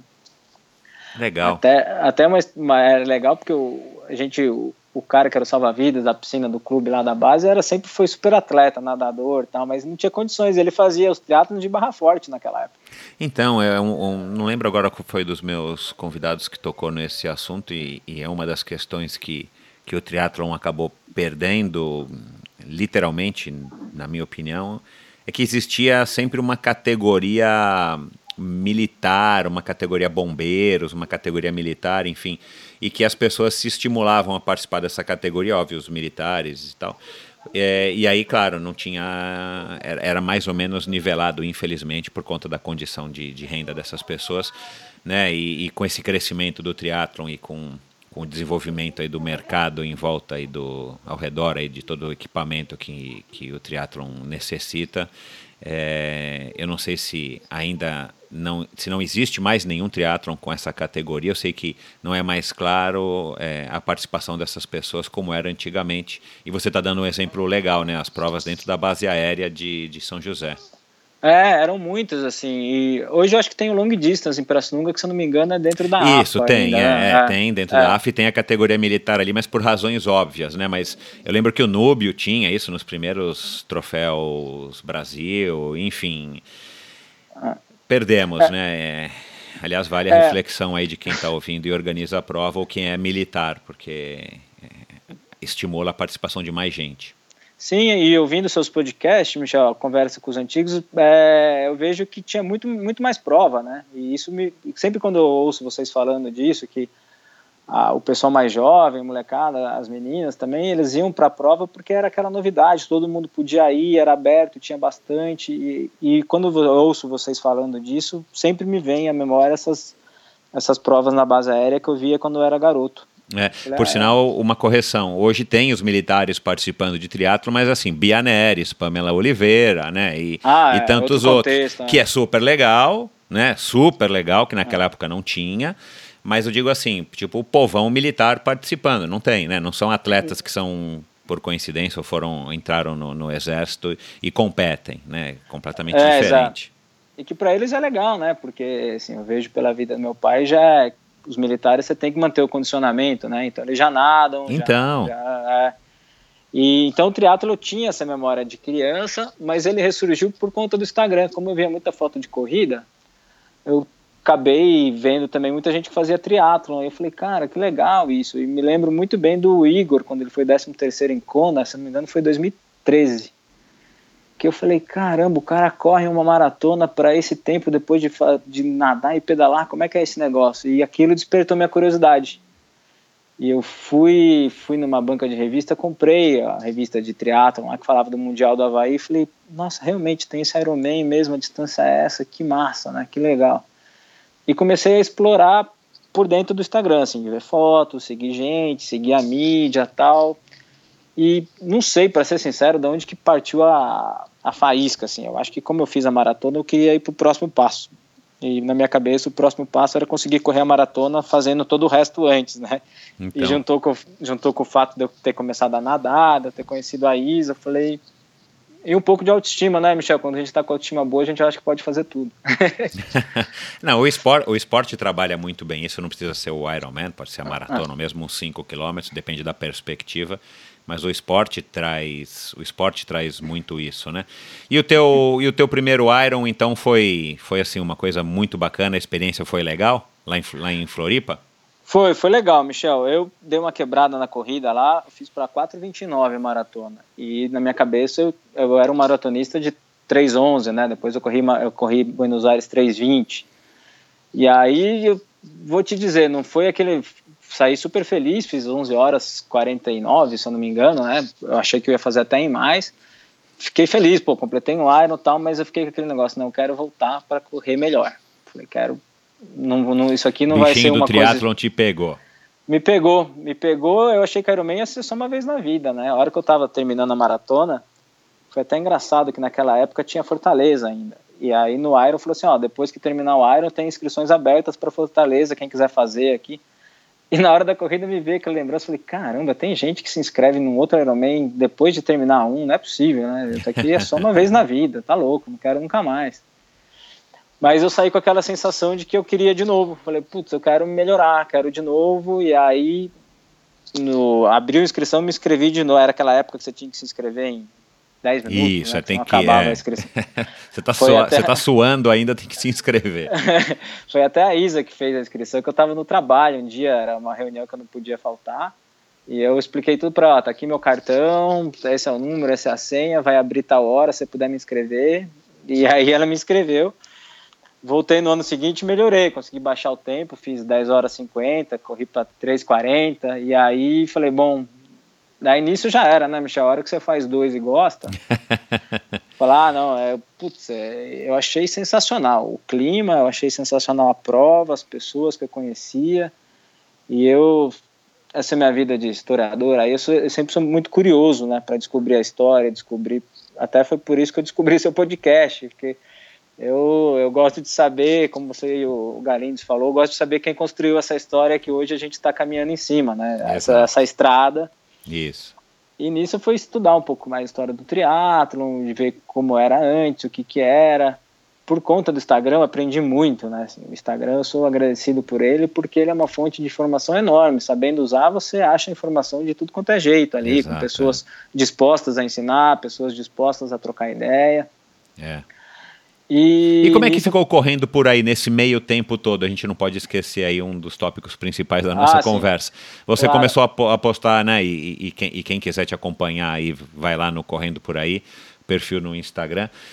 Você começou a postar foto dos outros, né? Bastante foto dos outros. Eu lembro que tem um post aí, se eu não me engano, não, não lembro agora quando é que foi esse post, mas que você disse que já estava com 1.200 seguidores e tinha mais de 3 mil fotos e tal. Aí, de repente, você falou, bom, correndo por aí vai virar também triatlon por aí. Você começou a postar fotos de triatlon ou não? Você começou aí a fazer essa história da brincadeira e postando fotos próprias? É, ele ficou um bom tempo repostando foto dos outros, só que começou a crescer, Michel, começou a ter mais, mais gente fazendo o mesmo serviço, serviço, né? fazendo o mesmo, mais gente na, no ramo que que fazia, que fazia muito melhor que eu, faz até hoje. O pessoal seleciona fotos, se dedica muito mais. E aquilo já passou a não ter tanta importância para mim, assim, no sentido de não ver, não agregar muito. Então eu parei de repostar foto e comecei a colocar uma outra piada que eu bolava, que às vezes eu traduzia alguma coisa do inglês, que era uma piada ótima sobre corrida, e vi que a galera adorava, assim, os memes, né, o que a gente fala, que são aquelas piadas uhum. fotográficas. E o pessoal curtiu o humor, assim, começou a seguir, começou a compartilhar, ver as pessoas marcando as outras, e eu falei, que legal, o pessoal tá gostando desse tipo de abordagem também. E sempre pus muito pouca coisa de mim, assim. Nessa época, pelo menos o Instagram de 2012 ou 13, até meados de 2015, 16, quase não tinha foto minha, não tinha nada. E eu comecei a colocar muita piada tal, e quando eu fiz o Iron, eu coloquei um pouco da preparação, mas principalmente o pós. Naquela época eu, eu, eu tinha uma superstição, falar, não, só vou colocar depois que eu completar, porque se você coloca muito antes, vai que dá zebra. é, se eu completar um Ironman, aí eu comento como foi, e deu super certo, o pessoal se interessou, a maioria era do mundo da corrida, né, eram poucos que eram do mundo do triatlo, e, e aí nisso eu fui ficando eu fui ficando mais à vontade, fazendo bastante piada com o fato de de, de como é o nosso dia a dia de atleta amador e de corredor. Esse, esse ponto, junto com o ponto que eu brinco muito com a Isa, né, de, de torcedora, de mulher de atleta e atleta também, o pessoal se identificou, porque é a maioria das pessoas, né, Michel? O pessoal que trabalha, que treina e que Exato. passa pelas mesmas coisas que a gente. Exato. E, então você fazia uma piada sobre sei lá, pô, o trabalho está atrapalhando meu triatlon, o cara só sai com camisa de triatlon na rua porque dia usa terno, e as pessoas, caramba, se identificavam, marcavam, e nisso foi criando uma comunidade, mas com o tempo, quando eu, que eu fui migrando do, do tema corrida de rua, maratona, só para o tema triatlon, houve uma pequena migração também, comecei a ter mais gente seguidor do triatlon, do que da corrida de rua. E foi um desafio porque eu não entendia muito de triatlon, né? Eu estava começando também. Tanto é que hoje, na verdade, eu não. Se, você, se a pessoa me pergunta de equipamento, de, de watts, de potência, eu direciono para outra. Eu falo, ah, eu sou o cara de humanos do triatlo. você, tem galera... muita, você tem muito, muito questionamento, você tem muita interatividade, além dos likes e dos comentários óbvios? Tem, Michel. Isso é uma coisa que eu sou bem agradecido. Assim, você se eu tivesse, por exemplo, que fazer uma propaganda no meu Instagram para você, eu acho que o principal ponto dele é a interatividade, tanto nos comentários quanto no, na conversa que eu tenho. Eu não consigo responder todos, eu me martirizo por isso, mas é, é, é legal, assim, tem 100 mensagens às vezes para responder, sabe? Semana do Iron, que o pessoal aprova, não sei o que, tem 300 mensagens, não dou conta, assim, não consigo, não. Aliás, isso, aliás, isso é muito mais relevante do que você ter uma quantidade X ou Y de seguidores, né? A, a, a relevância do, da, enfim, do teu trabalho, entre aspas, no, no Instagram ou qualquer rede social, ela se mede muito mais pela interatividade do que pelo número de seguidores. Até recentemente, aí no começo do ano, a gente viu esse escândalo aí que tem gente, inclusive gente famosa, que comprava né, seguidores. É, esse mercado é, é, engraçado, Michel. Você vê até onde vai o ser humano, né? As pessoas. É bizarro, é, é bizarro. O cara querer comprar seguidores para ser famoso, meu. É, então. É que Quer assim, para se achar é... famoso, né? E claro, depois faturar em cima disso. Exato, é isso que eu ia falar. Ele, querendo ou não, ele faz um investimento. Ele fica meio ridículo, porque os números às vezes não batem, ou para você ter uma ideia, tem tipo grupos de WhatsApp de curtidas, assim, você entra no grupo, então todo mundo se compromete a curtir a foto do outro para parecer que o outro tem tantos comentários, tantas curtidas. É uma maluquice, sim. O bom é que as marcas estão mais atentas a isso, né? Claro. Você consegue é. hoje com ferramentas fáceis ver se o cara comprou 2 mil seguidores num dia, 3 mil seguidores no outro dia e tentar distorcer menos esse mercado de quem realmente tem algo a falar ou realmente quem não tem. Eu fujo um pouco, Michel, para ser sincero, desse mercado, viu? Eu acho que eu cresci um pouco batendo nisso e tento ser. Eu sou meio rebelde, eu não tenho tanta paciência para fingir que eu gosto de um negócio e tal. Claro que eu já fiz, eu, eu, até os Irons aí eu tive apoio né, da, da Oakley com material e tal mas eu não, não consigo fazer meu Instagram só de recebimento de coisas. Não dá, não, não bate, não é o que eu quero. Você, você faz dinheiro, entre aspas, você ganha alguma coisa com correndo por aí? Nunca ganhei dinheiro, eu ganhei uma vez que eu postei um negócio que deu 200 reais, Michel. Foi o lucro até hoje do Correndo Por Aí. até o pessoal fala assim, pô, você já deve estar tá rico. Eu falei, cara, se você dividir... Eu ganhei coisa, ganhei tênis, né? Muito legal, acho o máximo. Mas se você dividir o é, valor super legal, por um ano de trabalho, não, não compensa. É melhor eu aprender uma língua, sei lá. eu faço porque Sim. eu gosto. É. Quanto tempo você dedica do teu dia pro Correndo Por Aí? É, então, Dá para você ter uma média? Ou, ou, você faz uma vez por semana? Você, você faz o planejamento dos posts? Ou, ou enfim, já, ou, é, ou você põe a Isa para te ajudar? Ou o Alexandre, teu filho? Não, a Isa e o Alexandre eles brigam porque eu fico muito tempo no celular. Mas é quanto tempo acontece? você se dedica? Sei lá, 15? Porque dá para perceber nas tuas fotos, a maioria, tirando uhum. as fotos suas, onde você é o Sim. objeto da foto, é, você dá a impressão que você né, prepara, você tem que, sei lá, nem eu sei como é que faz isso, mas você vai lá, pega a foto, copia, cola, põe legenda, põe texto, né? É, isso demanda um tempinho, né? Por mais que você já tenha prática para fazer isso, né? Não, demanda, Michel. É, a minha vantagem é essa vantagem que eu digo. Eu sou, eu sou um cara muito curioso e as minhas redes sociais, tanto o Instagram, Twitter, Facebook, eu deixei praticamente de triatlon, porque a hora que eu entro no negócio, eu entro, eu fico viciado, eu quero saber todas as notícias, eu sigo todos os atletas de elite, e, e, a partir do momento que você tem muito seguidor, também as pessoas te mandam informações, né? Claro, é próprio, uma coisa ali, é, se retroalimenta, mesmo. é, sem dúvida. É, as pessoas mandaram várias vezes, pô, escuta isso aqui que é legal, tal. Isso, é isso mesmo. E então você vai aprendendo e eu fico com um negócio na demora, assim, um dia eu já calculei, falei, vou fazer um post sobre esse assunto, tal. Dá uns 40, 50 minutos entre escrever, ver exatamente, fazer uma pesquisa, que que que, que você vai fazer. É que eu passo muito mais tempo vendo o celular, né? Eu acordo, dou uma olhada, quando eu estou em casa eu gosto de ver. Mas quando você acorda, né, de manhã, não sei que horas você acorda, você não sabe o que você vai postar naquele dia. Você pode até ter uma ideia, mas não existe nenhum planejamento. Não, zero, Michel. Eu tento não me cobrar, porque não quero me cobrar com mais uma coisa. Claro, é, senão, vai, senão, é, senão vai, começa a virar uma coisa desprazerosa, né? Exato, e ficar falando abobrinha também não quero, sabe? Tem gente que se se cobra muito de ter que postar todo dia alguma coisa, de estar tá, que tá em evidência, eu, eu, tenho um pouco de paz no coração. Falei, pô, se hoje eu não tenho nada, se hoje eu não tenho nada interessante para falar, eu não vou falar, não vou colocar uma foto, Legal. alguma coisa. Mas essas coisas, assim, esses temas vão pulando na sua frente, né? Quando você se interessa, você curte páginas, você está atento as mudanças, as coisas do esporte e não só eu, eu tento ler não só do triatlo, né? Tento ler dos outros esportes ou, ou ver piadas com outras coisas que dá para você transformar em triatlo, em corrida. Essa gama de curiosidades acaba entrando na cabeça e se transforma em algum momento em algum post ou alguma alguma informação para passar para as pessoas.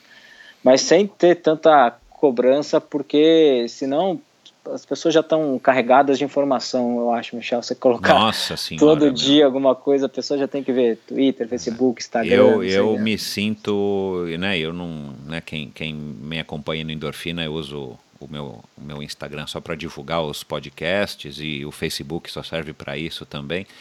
E o meu site também, o meu, meu Instagram pessoal é sobre minha, minha fixação por rinocerontes e mais nada. E eu, já acho, e eu já acho que eu sou assim, que eu tenho que me segurar porque você fica consumido, cara. Isso é um, é um mal à humanidade. Tem as coisas boas, mas caramba, eu vejo minha filha, né, adolescente, meu jovem adulta, tem 18 anos, é a minha própria esposa, que tem a tua idade, um pouquinho mais, cara, assim, as pessoas ficam muito tempo, né, olhando isso e, e vicia, de fato, né, cara, enfim. Ah, vicia, você faz automático, né, Michel? Você Exato. no sofá, você pega e abre o Instagram, vai vendo fotos, Exato, fotos, né? Acho que só o tá futuro vai dizer para... É... Você só tá passando ali. Exato, só o futuro vai dizer pra gente se o se o Steve Jobs é um, um santo ou um demônio com essa história aí, Enfim. É, é, eu sou, eu gosto, assim, eu sou otimista, mas eu tento. Uma vez eu tive uma conversa séria com a Isa, assim, ela falou: ah, você está passando muito tempo aí, tá? Às vezes eu falo com você, você está olhando para a tela do celular, eu tenho que falar duas vezes. E, Cara, e meu, juro, meu. É, e quando o filho reclama, daí que o bicho pega. Eu falei: caralho, então, é, eu não tenho obrigação, eu gosto muito dos seguidores tal, tento responder sempre que dá mas tem uma hora que você tem que voltar para a vida real e sentir prazer nas outras coisas, né? Exato. É, usar, usar com sabedoria, né? Foi o que você falou. O Instagram eu acho também muito legal, adoro o Instagram para mim. enfim, é, é, a rede social que eu acho que é, que é mais legal né, do, que a, do que a, enfim, do que a própria internet. Uhum. Mas você tem que saber filtrar e tal. Você vê muita coisa legal, mas também você vê muita baboseira que atrai. Não vou dizer que não, porque né, todos somos seres humanos e curiosos por natureza. Mas, cara, às vezes você tem que se policiar, porque senão você fica horas e horas e horas, enfim, perdendo tempo. É. Porque, na verdade, a gente tem 24 horas por dia e sempre teve, né, para viver e sendo que a gente tem que dormir minimamente um, um pouquinho, e já já a gente vai ouvir o teu irmão falando sobre isso, Luciano, que é especialista em sono aqui também no Endorfina. Mas, cara, a gente tem a família, tem o trabalho, tem o esporte, né? Aliás, o, o podcast, como você falou, é, teve desde o início essa, essa função. Eu sou fã de podcast há muitos anos, porque eu sempre pedalei ouvindo música na época do radinho, do, do, do Walkman da Sony, depois passou uhum. da fita para o CD e do CD para o MP3 e, e, e não só treinando, correndo ou pedalando, né? Aliás, pedalar ouvindo música é um pouco perigoso, não recomendo. Mas você consegue pedalar ou dirigir ou fazer qualquer outra coisa ouvindo um conteúdo como se fosse, né, um, enfim, um conteúdo qualquer de, de rádio, de televisão, de jornal ou mesmo um, um livro. Né? Então, eu acho que é, a gente tem que saber usar essa tecnologia é, de uma maneira que agregue e, e, e, não desagregue, não, você não perca tempo com a tua família ou mesmo fazendo o teu esporte para ficar vendo é, Instagram. Né? Baboseira. Não, Michel, acho que você tem toda a razão e é uma das. A gente falando do Steve Jobs aí, eu acho que é uma das coisas muito positivas que a gente consegue ter, né? É, o podcast, por exemplo, o tempo no trânsito, em vez de eu ficar ouvindo o cara falando que vai chover amanhã, ou que houve uma batida na rua tal, ou, ou ficar ouvindo aquela mesma rádio, é o tempo que eu tenho usado para me ilustrar, para aprender sobre um tema novo, ouvir sobre triatlo, que é uma coisa que eu gosto pra caramba, ouço o seu, ouço da Iron Woman também, que são as meninas falando de mulheres no triatlo e tal. E é um tempo eu comecei pedalando ouvindo o seu também, porque em Buenos Aires o, o treinamento lá era numa pista de, de 1 km e 600, né? A gente ficava girando lá que nem um maluco, então dava para ouvir tranquilo, não tinha carro, não tinha nada. E aí, Legal. mas é isso, hoje em dia, sabendo usar as ferramentas, você consegue preencher parte do seu dia que antigamente eram gastas com coisas que talvez não te interessassem tanto. Né? Exato, é. é. Você consegue otimizar o teu tempo hoje com a tecnologia, né? E mesmo ficar no Instagram na fila do médico, enfim, no consultório, em vez de ficar vendo a revista Caras, é muito, quer dizer, você consegue é. aproveitar melhor o teu tempo se você quiser, né? Em vez de olhar aquela Veja de 2015 que está lá no consultório, então, você consegue ver coisas. É, gibi do é tio Patinhas. É, isso é muito legal, até para o triatlo como visibilidade. Assim, na televisão se for ligar a televisão, a chance de estar passando algum jogo de futebol, acho que deve ser 90%. Exato. Mas você liga o YouTube, por exemplo, o, o a gente deu para ver esse ano, aí eu vi ao vivo a prova do, do Challenge Championship inteira no YouTube, né? Ao vivo. Então. E isso, e isso é uma coisa que a tecnologia tem trazido para o nosso esporte que é fantástico. Não, indiscutivelmente. É. Acho que na sua época, talvez vocês tivessem que esperar vir uma fita dos Estados Unidos. Puta, não sei fita é de vídeo cassete. Eu tenho é. até hoje as fitas aqui, que eu não tenho como tocar, mas eu tenho até hoje elas aqui. É. Eu, e a imagem Malemar era, era péssima, né? Porque. É. Né? Né, Hoje eu vejo essas vídeos do seu, da sua época no YouTube, porque tem tudo lá, os Iron Man Exato, época. Eu sou fanático, isso. cara. Adoro ver aqueles caras, a moda antiga correndo lá. Então. O Iron Man de 89 eu já vi umas 30 vezes. A Anaísa nem aguenta mais. Me diz uma Mas... coisa, como é que você classifica hoje o, o, correndo por aí? É um, é um perfil de, de triatlon com humor? É um perfil. Enfim. Você tem uma classificação, é. se é que você tem, se é que você se autoclassifica de alguma maneira? É, Michel, o principal, assim, é o humor. Eu acho que quando a pessoa... Na verdade, assim, os elogios que eu recebo pelo Instagram, a maior parte esse ano, lá no Iron, muita gente falou comigo, assim, é o fato de tornar o Iron Man uma vida real, né? Porque quando você fala para alguma pessoa na rua Iron Man e tal, é coisa de super-humano, coisa que impossível de fazer, só quem faz aquela aquele pessoal super sarado do Havaí, ou aquele super atleta que consegue completar querendo ou não, mostrando um pouco o dia a dia, falando, putz, hoje eu treinei mal, nessa prova aqui eu fui, mas quebrei, putz, hoje eu não consegui treinar porque eu estou trabalhando fora, tal. As pessoas conseguiram se identificar bastante com isso, né? E o fato de eu não me levar muito a sério, eu não sou aquele cara que fala, caramba, eu só arregacei, não sei o que. Eu sempre dou uma. Mesmo quando eu vou bem, como considero que eu vou bem numa prova, eu dou uma brincada, eu tô sempre rindo, levando no humor. Então consegui mais ou menos unir o humor com um triatlon amador da vida real. A galera se identificar porque estou mais próximo do que um amador do que é o, claro, o atleta de elite vive uma outra realidade, né? Exato. Então, eu na, uma das coisas quando me falam, eu fico agradecido é a pessoa falar, olha, eu achava que não dá, conheci você, segui, você me apresentou aí para o que é o triatlo, esse, esse, ano eu fiz uma prova de Calói 10, putz, né, uma puta repercussão, porque a galera, minha bike tava na mudança, né, e aí eu fiz com a Calói 10 que tinha, e os caras, putz, que legal, você me incentivou, porque eu sempre achei que não dava, que era só aquela super bike, eu falei, ah, você não vai ganhar a prova, entendeu? Mas você já não ia ganhar mesmo, então não deixe de se divertir, de ir só porque você não tá com sua barriga tanquinho, você tá com a sua super bike, super capacete, porque vão te olhar torto. O triatlo é muito legal, mas ele é intimidador. Você deve saber disso, né, Michel? Não estou falando nenhuma novidade aqui. Exato, ele... é. Infelizmente, meu... né? Assim, eu acho que ele teria que ser respeitado para que você se preparasse adequadamente, enfim, Sim, se prepare adequadamente, mas nunca que te iniba de participar por, pelas questões de, de investimento, de bike, disso ou daquilo, né? É, aquela avenida ali do Ironman Floripa, lá, Abusos, o primeiro ano que eu fui lá, eu falei, puta, eu não pertenço a esse mundo aí, tá todo mundo mais forte, mais bonito, com a bicicleta melhor, com a roupa melhor, o que, que eu tô fazendo aqui? exato, assim, exato. E aí você vê que a prova é você, né? Você, você, vai passar, você vai ser passado por um cara que você achou que não tinha nada de, de, de físico, com uma bike muito pior que a sua, mas também vai passar cara que investiu muito mais na bike, e tá tudo bem, tipo, você, tá todo mundo ali, você sabendo se divertir, se concentrando, entendendo em qual, em qual vibe você se encontra, é, é um esporte sensacional e eu tento passar isso um pouco para o pessoal, né?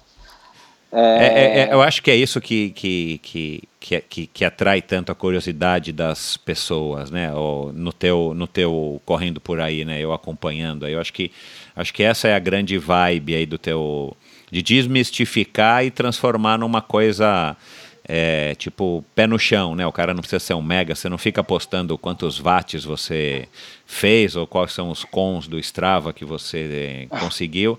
Você simplesmente é, né, retrata aí com esse teu bom humor o, o, o dia a dia e, e, os pensamentos que todo mundo tem, é, é enfim, dúvidas que todo mundo tem.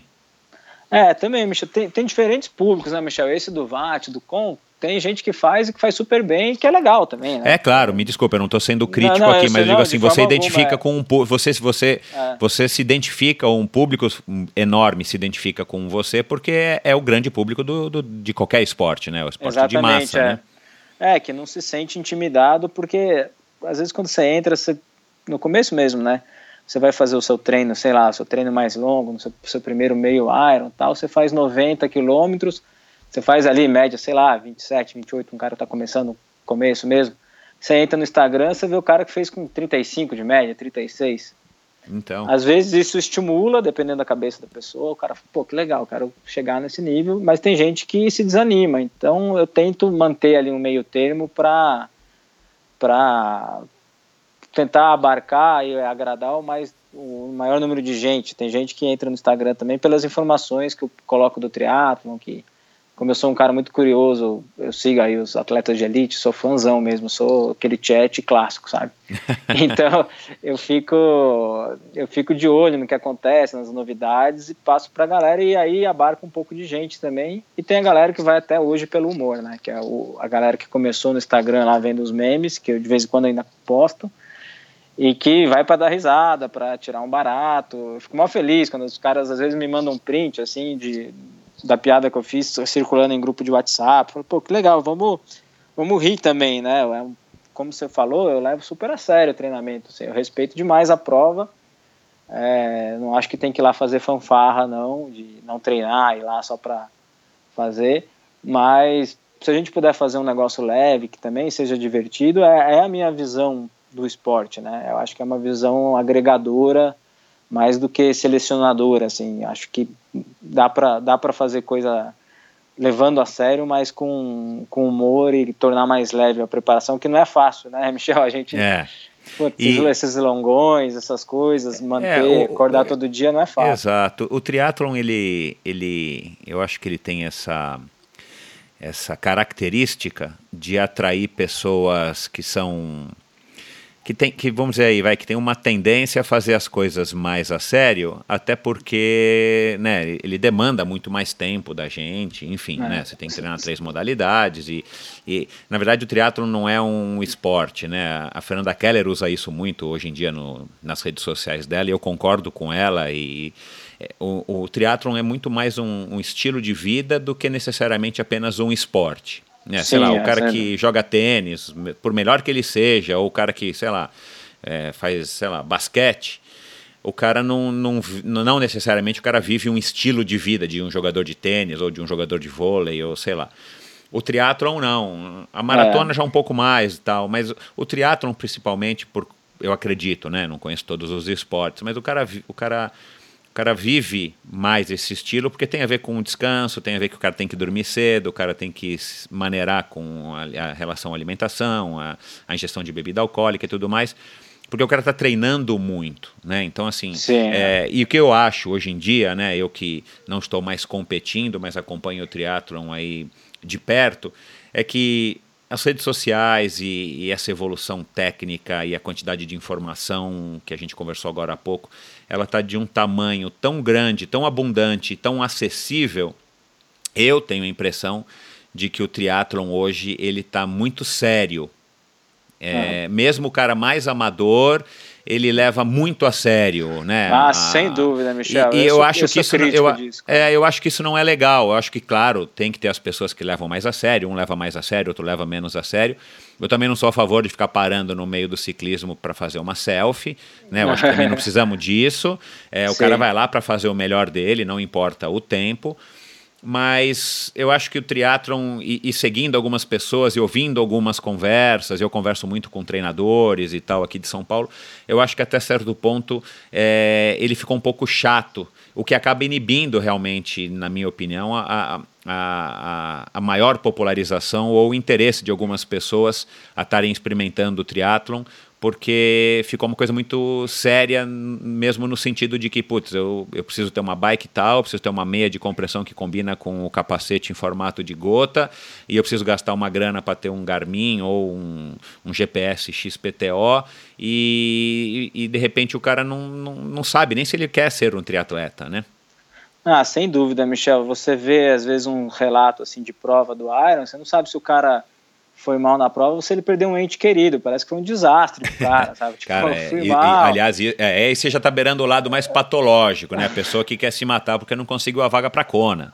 Não, mas não é nem Kona, cara. Mas o que, que acontece? Quando a pessoa se leva muito a sério, assim, ela cria uma expectativa sobre ela, para ela, e ela faz com que as pessoas criem uma expectativa sobre ela que é não existe, né, Michel? Eu, eu, eu brinco assim, ninguém pagou meus boletos, ninguém pagou minha inscrição.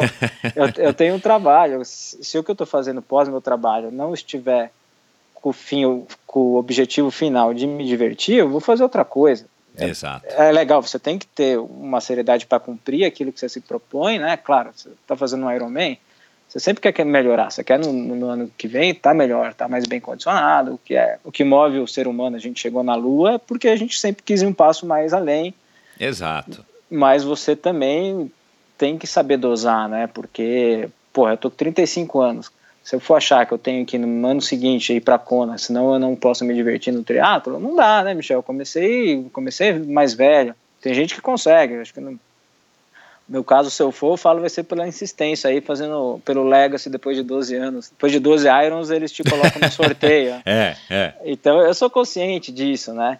Tem gente que não, fala, putz, é a minha vida. Isso me marcou muito no meu primeiro meio Iron, 70.3. A gente foi jantar, eu, eu sempre treinei sozinho, né, com planilha à distância. Eu fui jantar com o pessoal da assessoria, de uma assessoria de um amigo meu. E todo mundo sabia os tempos dos outros caras. Assim. Ah, o cara pedalou para tanto, mas o cara uhum. antes pedalava para tanto, esse cara correu para tanto. E aí eu falei para Isa, falei, pô, se um dia eu entrar nessa neura de ter que ganhar dos meus amigos, assim, senão não valeu, você, por favor, não me deixa me inscrever mais. eu, eu quero melhorar, mas é, com a consciência, claro, de que aquilo ali não pode ser um, um martírio, né? Você não pode inverter a chave. Exato. Não pode, não pode achar que aquilo. Mas eu tô totalmente de acordo com você. Também não acho que é palhaçada, assim, de achar que vai lá parar, tirar selfie, não sei o quê. Mas quanto mais a sério a gente leva e menos diversão a gente põe no negócio, passa a ser obrigação, né? Passa a ser. Exato. É. Muda de caráter e o que, que a gente vai levar daquilo? Pode ser que você fazendo isso, em 3, 4 anos você queime o cérebro, queime o corpo e vire sedentário de novo, não sei. Exato, é. É. Que é bastante a tendência, né? Você, você é bastante reconhecido nas provas que você vai? Tá engraçado, Michel. Agora no Iron, assim, a, a gente estava em Floripa, na Expo, pô, adoro ficar lá, trocar ideia. E a Isa falou, não, vamos embora, você vai deitar um pouco, senão você vai ficar aqui falando com as pessoas aí e não vai correr amanhã, tipo, tá? E, e isso tem sido legal, muita gente abordando, o pessoal já chega rindo, assim, fazendo piada. E eu ainda não sei lidar com isso, Michel. Eu fico super sem graça, cara. As pessoas, porque... as pessoas querem tirar uma selfie, elas querem te perguntar, ou elas só te dão um tapinha nas costas e te dão uns parabéns. Como, como normalmente é a abordagem aí que as pessoas fazem em você? É, tem uma galera que já vem conversando como amigo, porque a gente troca ideia no, pelo Instagram, então aquilo ali é uma desvirtualização, né? A internet te deixa ficar amigo de pessoas que você nem conhece. Cara, pois é. É, é, é um lado legal. Assim, é um lado legal demais, é. As pessoas já vêm conversando comigo e com a Isa até, tipo, como se fossem melhores amigos, e é legal pra caramba. Tem uma galera que segue, que eu não consigo ter contato, que eu não tinha contato, mas, pô, eu sigo sempre, sabe das provas o pessoal sempre acha que eu sou mais rápido, mais, mais alto e mais magro. Né? Isso é a construção, né, no subconsciente é, das pessoas. É, então, exatamente. Pô, é você? Mas é você mesmo? O que, é que houve? É, como eu faço a piada de correr as provas com bigode, fica mais fácil reconhecer, né? E aí, mas é, é super legal. Eu fico sem graça ainda porque, pô, eu sou só um cara que gosta de compartilhar a paixão no Instagram, né? Não sou artista, não sou atleta profissional, não sou nada. Então, a hora que a pessoa vem, pô, posso tirar uma foto com você, não sei o quê. Teve gente que tirou foto no meio da corrida lá, do, na maratona do Aero, tava correndo, os caras, eu quero Uau, correr aqui cara. cinco minutos com você, porque aquele seu post vai trocando ideia. Que legal. E foi legal que só de imagens que as pessoas me mandaram desse Iron Man, deu pra fazer um vídeo no YouTube, ficou super legal, assim, sabe, de... Ah, cara, que legal. De, é, é até uma plataforma que a gente está tentando explorar mais, Michel deu super certo nos últimos Irons. A gente gravou Floripa 2017, Mar del Plata. E os vídeos bombaram lá, tá quase 6 mil visualizações, sabe? Que legal. Vídeo, Qual que é o teu? Eu não, eu não sabia. Qual que é o teu canal no YouTube, Correndo por aí? É, correndo por aí. É, que é, assim, tem seis vídeos, né? São os vídeos de prova que a Isa que fez, ela que monta. A gente fez o da 14 bis dela também, ficou bem legal. É, correndo por aí, e aí você colocar Iron Man, vai aparecer o meu lá. Ela, e... ela, a Isa curte aí, assim, ela, ela é parceirona aí também nesse, nesse sentido aí do correndo por aí, de te ajudar, inclusive, a produzir os, os vídeos. É, ela, muita gente já mandou dar senha para ela, para ela mexer, porque o pessoal se diverte com os comentários dela durante a prova, né? Ah, que legal. Cara. Quando eu tô na prova, é ela que comanda ali os videozinhos claro, do, claro. do negócio e o pessoal se amarra. Achei legal a, a, figura dela, Michel, é, pega dois tipos de gente, né? Você tem as meninas que vão acompanhar as provas, ou mesmo os meninos que são esposos e companheiros exato, de atleta. Exato, exato. Então é aquele perfil típico, né? Que pô, leva a mochila, fica pé da vida porque a gente pediu para segurar a bomba da bicicleta. A gente leva toda aquela. Fica o dia inteiro lá, não come direito, não assiste a prova. Quando vai falar é. com você, você tá bravo porque você tá cansado.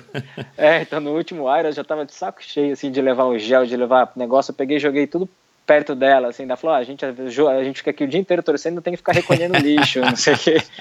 Então, as pessoas se identificam, né, com essa Exato. parte dela, e muitas meninas também, os caras, se identificam com a parte atleta da Isa, né, que ela é nadadora de longas distâncias e desconstrói um pouco do que a gente está acostumado, porque a gente está acostumado, o homem faz esporte, a mulher vai torcer, vai sair então. com as então. amigas, e, desde o começo sempre sou fãzão dela, então sempre tento exaltar as façanhas, e isso atrai muita gente, até um negócio legal do Instagram, que diferente de alguns outros de esporte que eu já vi, né, que eu já consegui ver os dados, o, meu tem quase 50% de meninas acompanhando. Uau, e, cara, que legal. E, no, E é bom porque é, eu sei que não é pela beleza do bigode. Então eu sei que... não é pela sunga que você usa. Não é, é muito pelo contrário, isso aí é afugenta. E, e, é legal, porque é um tema que eu gosto. Assim, eu acho legal as meninas se inspirarem, mais meninas em provas. A gente tem pouco, Michel, é, mesmo no Iron, no triatlo, corrida de rua, corrida de rua um pouco mais, né? Mas a gente tem e colocando a, a figura da Isa, exaltando mostrando como é legal acompanhá-la tal, é, as pessoas, né? As, as meninas falam, pô, muita gente fala, sou fã da Isa, no, no, no Iron mesmo, teve um, a gente ficou até amigo, o Bruno, ele chegou assim, oi, tudo bem, você é o Paulo, né, eu quero falar com a Isa ali, legal o seu Instagram, mas eu sou fã mesmo é dela, viu, e aí, e, então tem, acho legal esse, esse público que se identifica com, com as façanhas dela, e ela tem me ajudado no YouTube, ela que faz os vídeos, e foi uma plataforma que a gente começou sem pretensão, né? Porque, putz, não dá tempo. É, queria poder explorar mais, fazer mais coisa, mas realmente não, não dá. O que a gente tem feito é gravar a prova, colocar no YouTube. E o interessante porque é uma coisa que eu fazia, por exemplo, eu quero fazer um Ironman Chatanuga. A primeira coisa que eu faço, claro, entro no site da prova, mas depois eu vou ver no YouTube, Michel. Falou, como será que é a prova, né? Será então, que é então, subida? Cara, é, será hoje que em é dia frio? você consegue tudo, né, cara? Toda a informação que você precisa. Então, você, e aí filmando a prova por dentro, que é o, eu não fico filmando exato, tipo, não fico eu filmando na corrida, mas a Isa faz todo esse negócio de filmar a transição, filmar a saída. Agora em Floripa até um argentino passou por mim e gritou em espanhol. Assim, eu vi seu vídeo no YouTube e vim fazer a prova. Falei, Puta, que massa. Caramba, né, cara? cara, que legal. Que é, um outro cara falou assim, ó, em Mar del Plata, um argentino falou assim, ó, eu vi seu vídeo aqui de Mar del Plata. Quer dizer, eu vi seu vídeo em Floripa, fui lá fazer, gostei pra caramba. E é. Putz, esses dias teve até um hater, né? Que é aquele pessoal que fica falando mal de É, então, eu ia te perguntar isso, cara. Você, você tá falando aqui só do lado bom, né? Fala um pouco do é. lado desagradável. É, a Isa ficou chateada que ela faz o vídeo, mas o cara escreveu. É, que cara chato, veio aqui para fez o Iron Floripa e quebrou ainda, volta pro futebol. E aí, é, não deixa de ser engraçado, né? Deixa eu pensar que, pô, eu paguei minha passagem, paguei minha inscrição, fui lá, tive Meu o trabalho Deus de filmar, de editar, claro. para as pessoas verem e meu, meu YouTube não é monetizado, né? Porque o YouTube, claro, YouTube é. paga por visualização, é. mas eu optei por não ter, para não ficar tendo propaganda lá, porque meu objetivo uh -huh. também não, não, é ganhar dinheiro com isso, ele. Isso, é.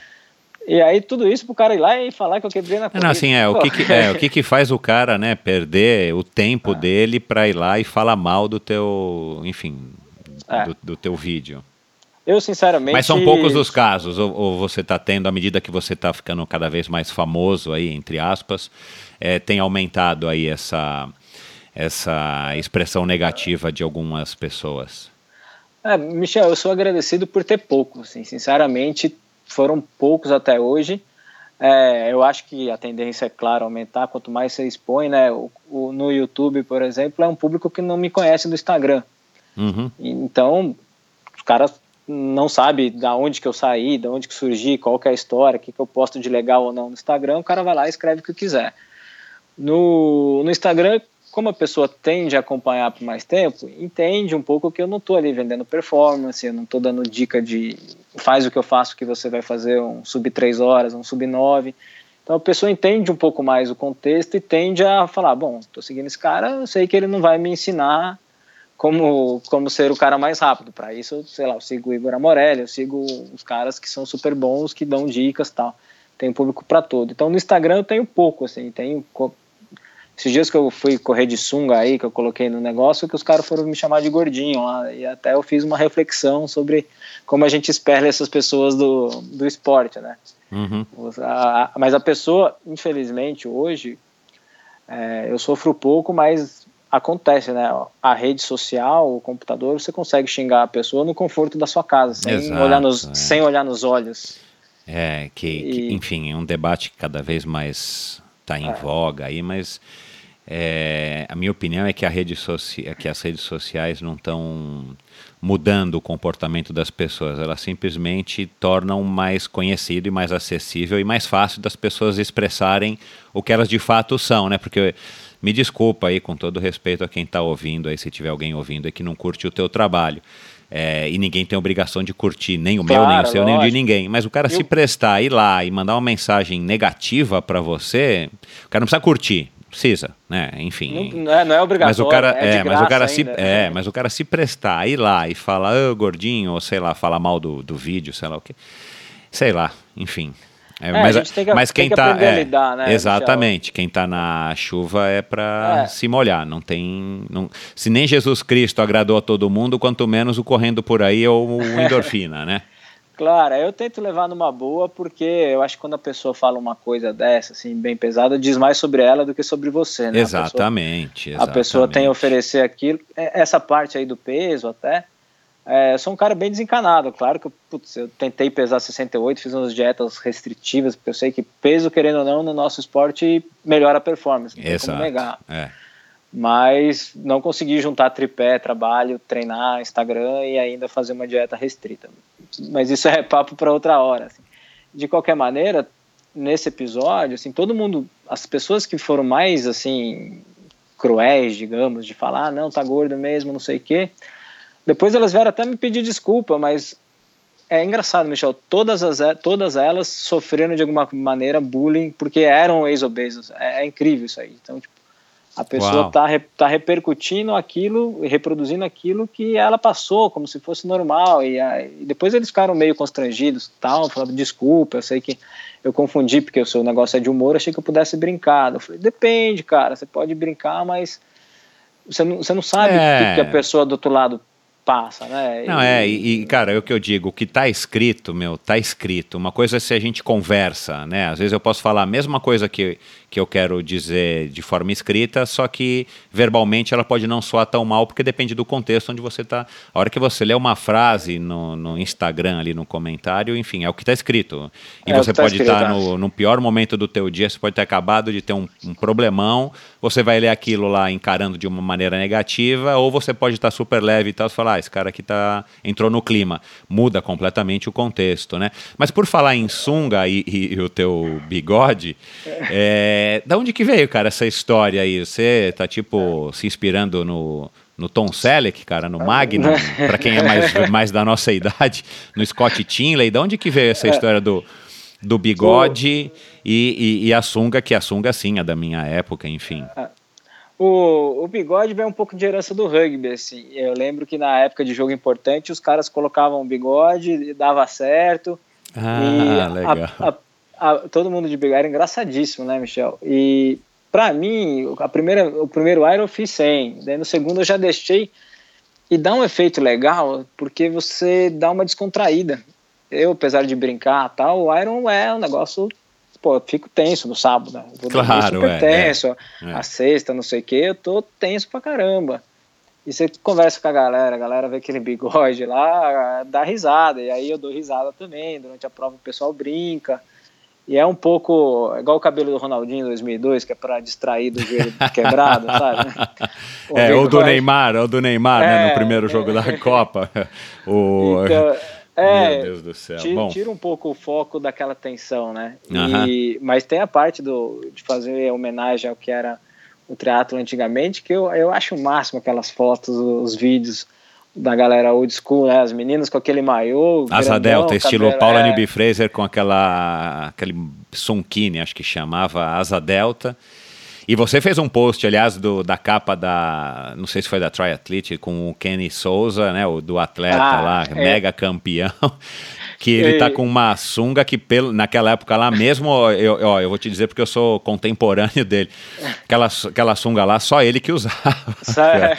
Alguma coisa Pô, deu eu... errado ali, cara. Tá louco. Parecia mais um, um biquíni de mulher asa delta do que, do que uma é. sunga de homem, né? Não, o Kenny é impressionante. Já conheci ele pesquisando na internet, é old school, não sei o quê. E aí eu conheci, conheci a figura do Kenny, super do atleta, né? Exato, Puta, ele foi mega e... campeão do Desert Princess, que era um, tria, um duatlon, meu, é, biathlon na época chamava, né? Ah. Meu, super quando... famoso é. e tal. Ele foi mega campeão. No triatlon ele não teve tanto sucesso e ele acabou fazendo um puta sucesso na, na, no, no, no biathlon mesmo. No é, naque, naquela época pelo que eu, vejo você conversando assim, o duatlo tinha um peso maior do que tem hoje, né? Então, cara, é uma coisa que eu não sei, eu, eu, não sei o que que houve, onde que, onde que o triatlon, pelo menos brasileiro, né? Não vou falar aqui do mundial americano, mas onde que o, o triatlon se perdeu aí nesse aspecto, cara, porque na é. minha opinião continua sendo a melhor porta de entrada.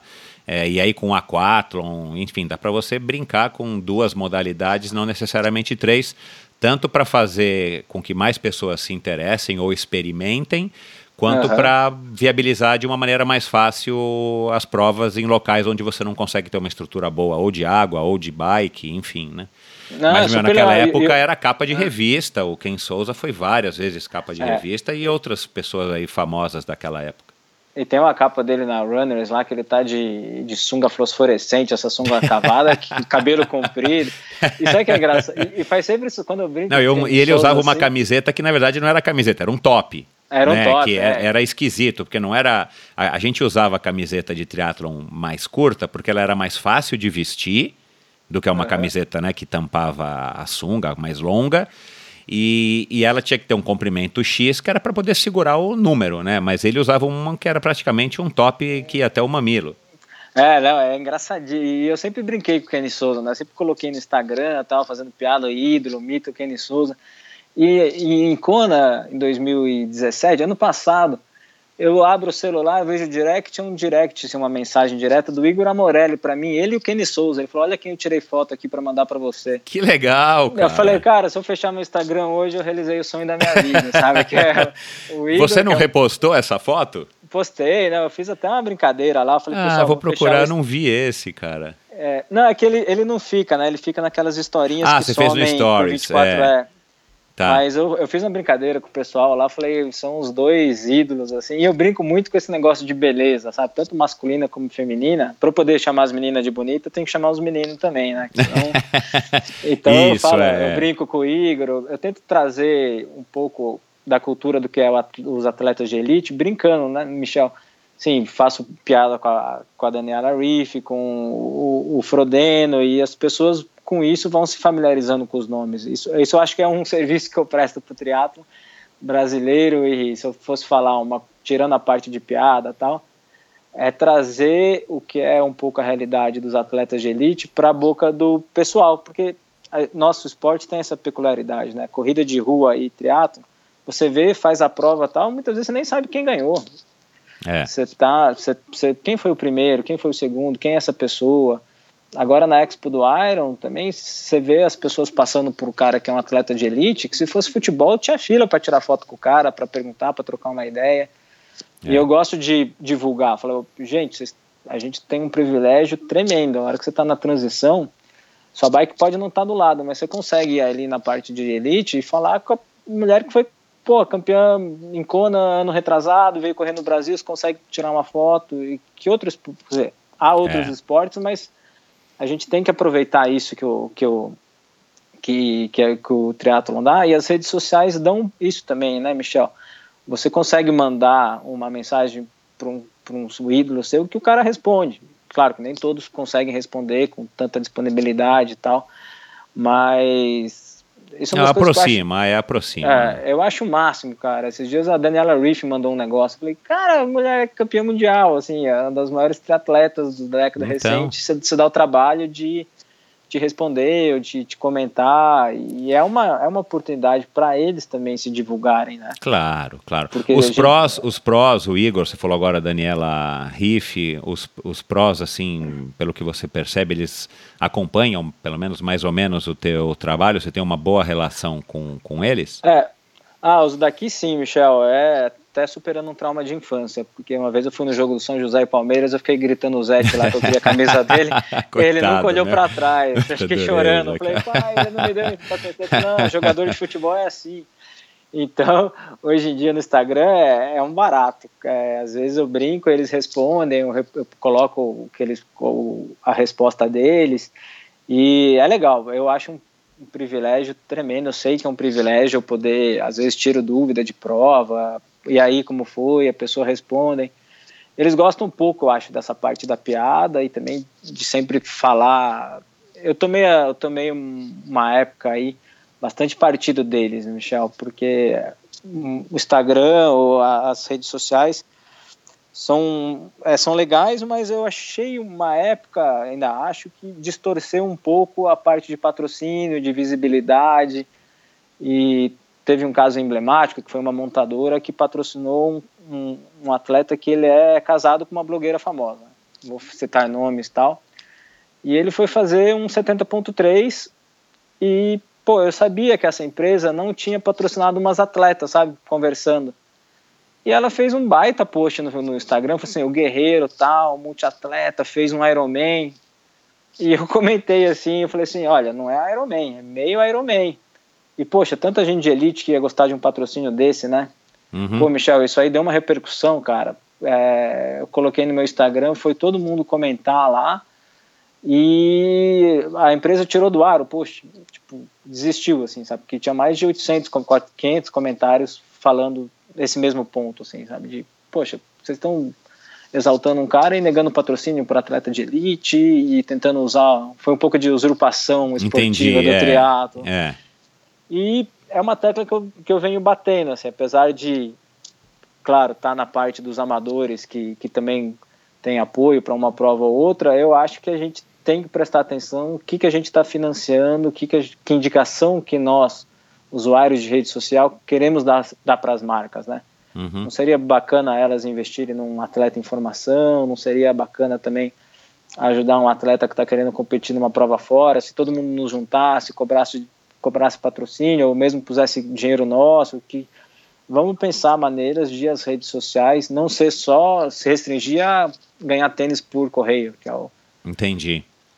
Hoje em Você é, essa é a tua posição, essa é a tua postura e o, o que faz com que você ainda não tenha é, entre aspas sucumbido aí a patrocinadores, porque é, pela quantidade de, de, de, seguidores e de intera interação que você tem, eu imagino que seja do interesse de muitas empresas estarem, enfim, de alguma maneira associando suas marcas ao seu correndo por aí.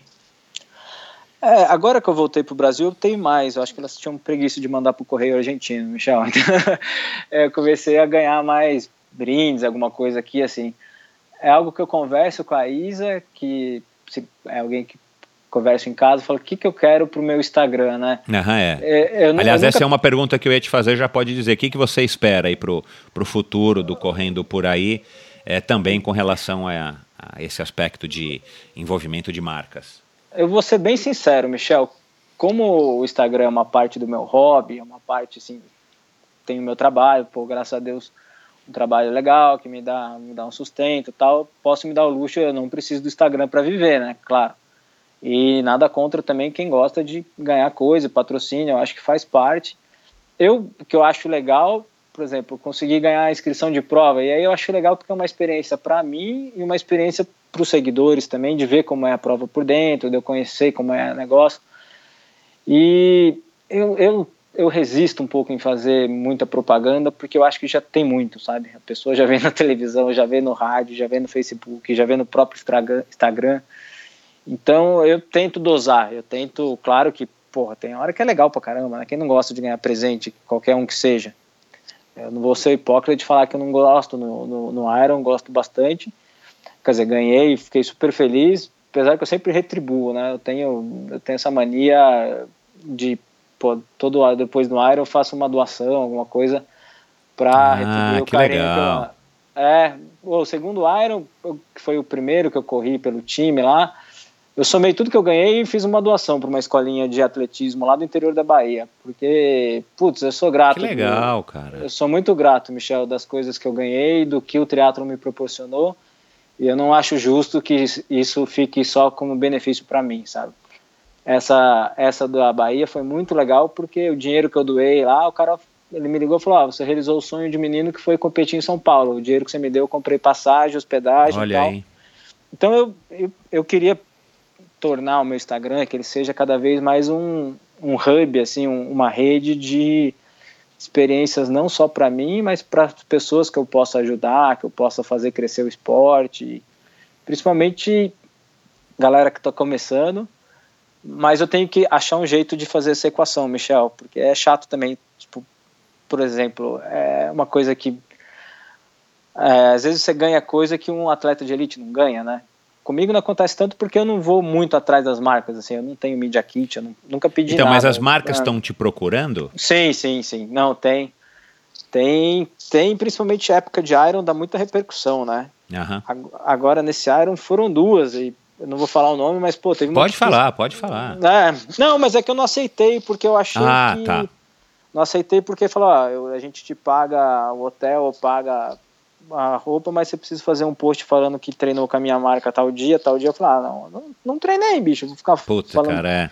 E meus seguidores sabem que é. eu, tipo, sabem, sabe, que eu sou zoado, que, tipo... O que eu não consigo eu não entender é como que tem marca ainda que se sujeita a isso, cara. Isso que eu acho bizarro, né? Tipo, vamos inventar aqui que você treina com um produto X ou Y ou Z. Então... Aí e... o cara olha no teu histórico, o cara que te acompanha nunca viu você. E talvez tenha visto você usando um produto concorrente, né? É, a gente brinca que se bobear tem blogueiro que vai com um tênis da direita da Nike e o da esquerda do Adidas só para ganhar dos dois. Não, e cara, aí... é, eu já vi gente falando de uma marca X, de um produto X, e o cara era patrocinado pela marca Y. É, Fala, bom, é... peraí, assim, tudo bem que eu tenho um pouco mais de contato com essa pessoa, mas assim, o cara tem que vestir, aí sim, o cara tem que vestir a marca, né? Não importa que, que ele conheça ou não as pessoas com as quais ele está conversando. E era um círculo aberto de, de conversa, mas, é. enfim, é. Né, cada, cada marca escolhe a pessoa que investe, né? Quem sou eu é. também aqui para dizer. Claro, não, para quem está ouvindo e tem curiosidade de saber como é, no meu, no meu Instagram tem, tem, por exemplo, o meu e-mail lá de contato e tal. Geralmente as marcas falam, ah, quero te mandar um tênis tal, se você puder usar. Eu falo, beleza, legal, me manda tal. E aí você posta no. Posta usando, você, eu, eu pego e uso, porque eu não tenho tanta mas às vezes causa uma esquizofrenia, assim, que você ganhou de um dia de uma marca, ganha do outro dia. Eu não gosto de fazer isso, mas eu, eu também, como pessoa, não procuro nenhuma marca para ter exclusividade. Tipo, nunca mandei uhum. um negócio, ó, eu tenho um Instagram de tantas pessoas, você não quer me patrocinar. Porque eu, eu prezo muito pela liberdade, Michel, de quarta-feira à noite, não tô afim de postar nada, não vou postar, entendeu? Exato. Eu, eu ainda me dou esse luxo de falar, algumas vezes que eu fiz alguma coisa, assim, ah, você tem que postar amanhã em lugar tal, falando tal. Puta, pra mim é um sacrifício, porque no final eu sou tímido. E aí, e a galera, como eu brinco muito com esse negócio de, de blogueiro, que, de blogueiragem, não sei o que, o pessoal cai matando. O cara, ah, você tá, virou blogueiro mesmo, ficando. E aí a propaganda sai um pouco pela culatra, né? Tipo, em vez de ser um negócio sério, a, os caras começam a me sacanear, a brincar, que foi um ambiente que eu construí também, não tenho como reclamar disso.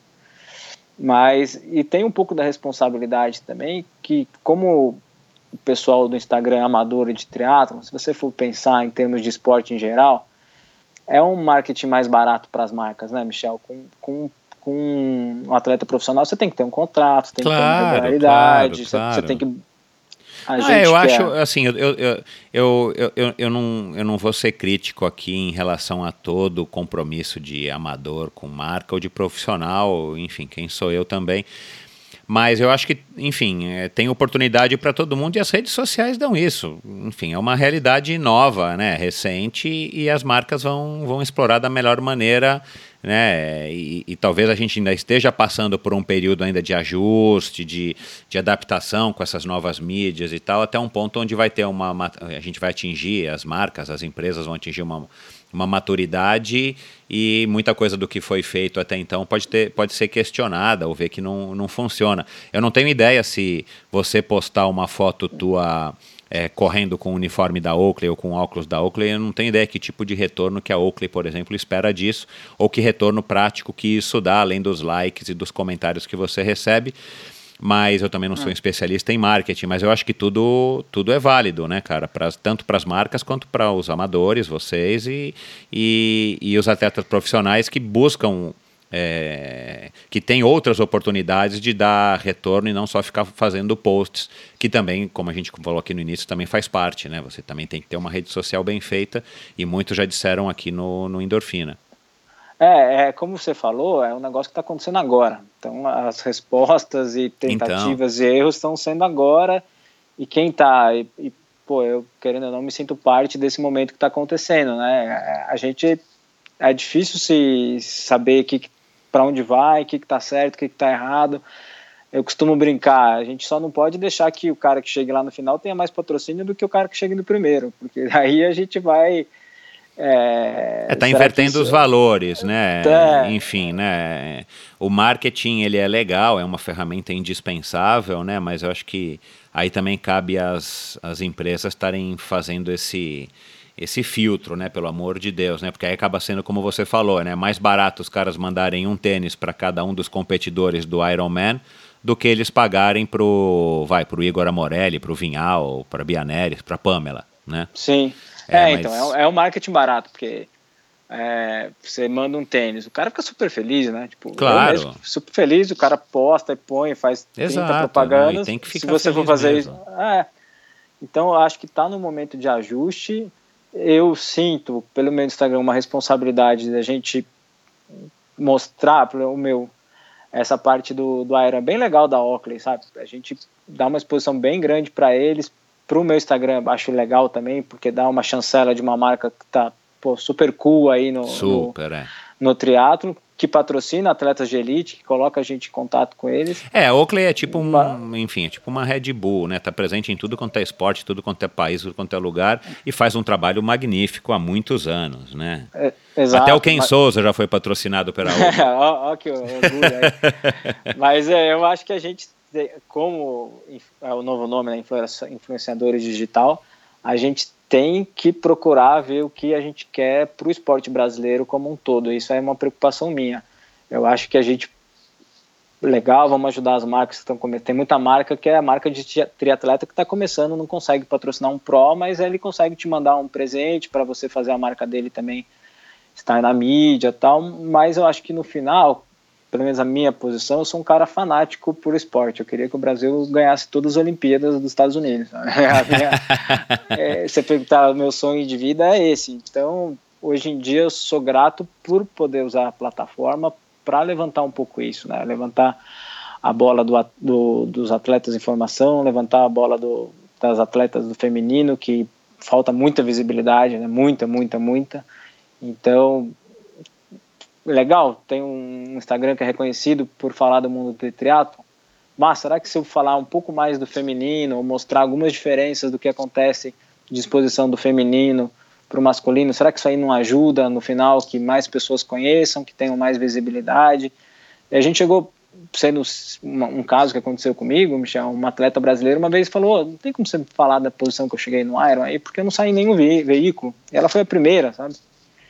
Uau. E então, é isso, putz, isso é o que pesa no meu coração, se eu for te falar, mais do que ganhar qualquer coisa. Cara, bacana eu... isso. Você acha que as pessoas têm essa percepção, enfim, é, de que você têm... tem essa tua essa missão entre aspas ou esse esse propósito mais nobre por trás da do correndo por aí? Eu acho que sim, Michel. O pouco do que eu vejo dos atletas assim, de elite que, que interagem, as pessoas que estão mais ligadas à mídia, tem uma parte da mídia que acha que a gente é concorrente, né? Mas é besteira. Mas eu sim. Cara, que já... aliás, né, é um esporte tão pequeno esse nosso, cara, qualquer tipo de atitude desse tipo, é claro, é. Né, acho que tem que ser enfim, cada caso é um caso, mas, poxa, cara, não, não tem que haver desagregação de maneira nenhuma, né, cara? Tem que haver contribuição, não. porque é. eu que estou no esporte há muitos anos, você vê que tem muita coisa que não vai mesmo para frente e é porque falta esse espírito cooperativo, né? É.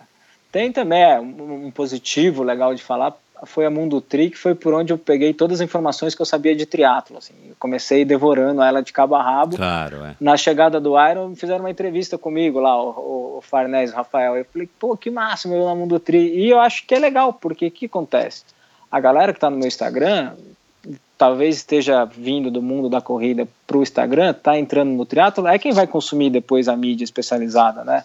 Claro. E porque uma preocupação que eu tenho no Instagram é mostrar mais ou menos o caminho das pedras do não de como começar no esporte, que eu não falo tanto de, de exercício, de treino, porque eu não sou nem formado em educação física, mas é de mostrar, olha, o triatlo é isso, tem essa prova que legal, olha essa prova aqui de águas abertas como é massa, esse cara de elite já fez isso, já fez isso, já fez isso, e vou tentando sempre colocar um pouco de humor para não ficar pesado também, né? É uma sala de é. aula lá. Então... Não, mas acho que esse teu, esse teu propósito aí camuflado e, ou, ou, por trás, nas entrelinhas do que você faz, eu acho muito nobre, muito legal. E, e, é aquela história que às vezes a gente ouve né, dos, dos famosos e dos artistas que, que vão ser embaixadores na ONU disso, ou que vão representar a ONG daquilo. Eu acho que acaba sendo né, assim, não necessariamente uma responsabilidade, mas uma troca, né? Você acabou atingindo aí um certo sucesso, você fala com uma quantidade grande de pessoas que te admiram por isso ou por aquilo, e de repente você está retribuindo, prestando um serviço para o esporte, ou, né, como você falou agora há pouco, aí você fez uma, uma caridade, ou você faz a caridade aí de vez em quando para retribuir o que você ganha através do teu, do teu trabalho também, entre aspas, aí com correndo por aí. Eu acho que isso é muito nobre e, claro, acaba satisfazendo muito a nossa própria, a nossa própria pessoa, o nosso próprio ego, né? Isso faz tão bem quanto faz para os outros, faz para a gente, né?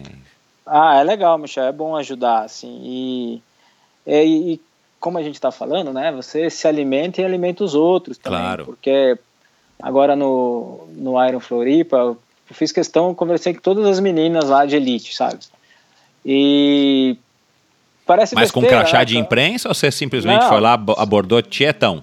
Tietão mesmo, é legal que legal, ela, ela, ela segue, ela segue o Instagram também, Olha, mas cara, falta legal. visibilidade pro triatlon, né? E a gente tendo, a gente tem que dividir, assim. Não, então, pô, é um falando, pensamento falando, construtivo. É, não quero dar um entendimento que, tipo, eu, sou eu que ponho os caras da elite, pelo contrário.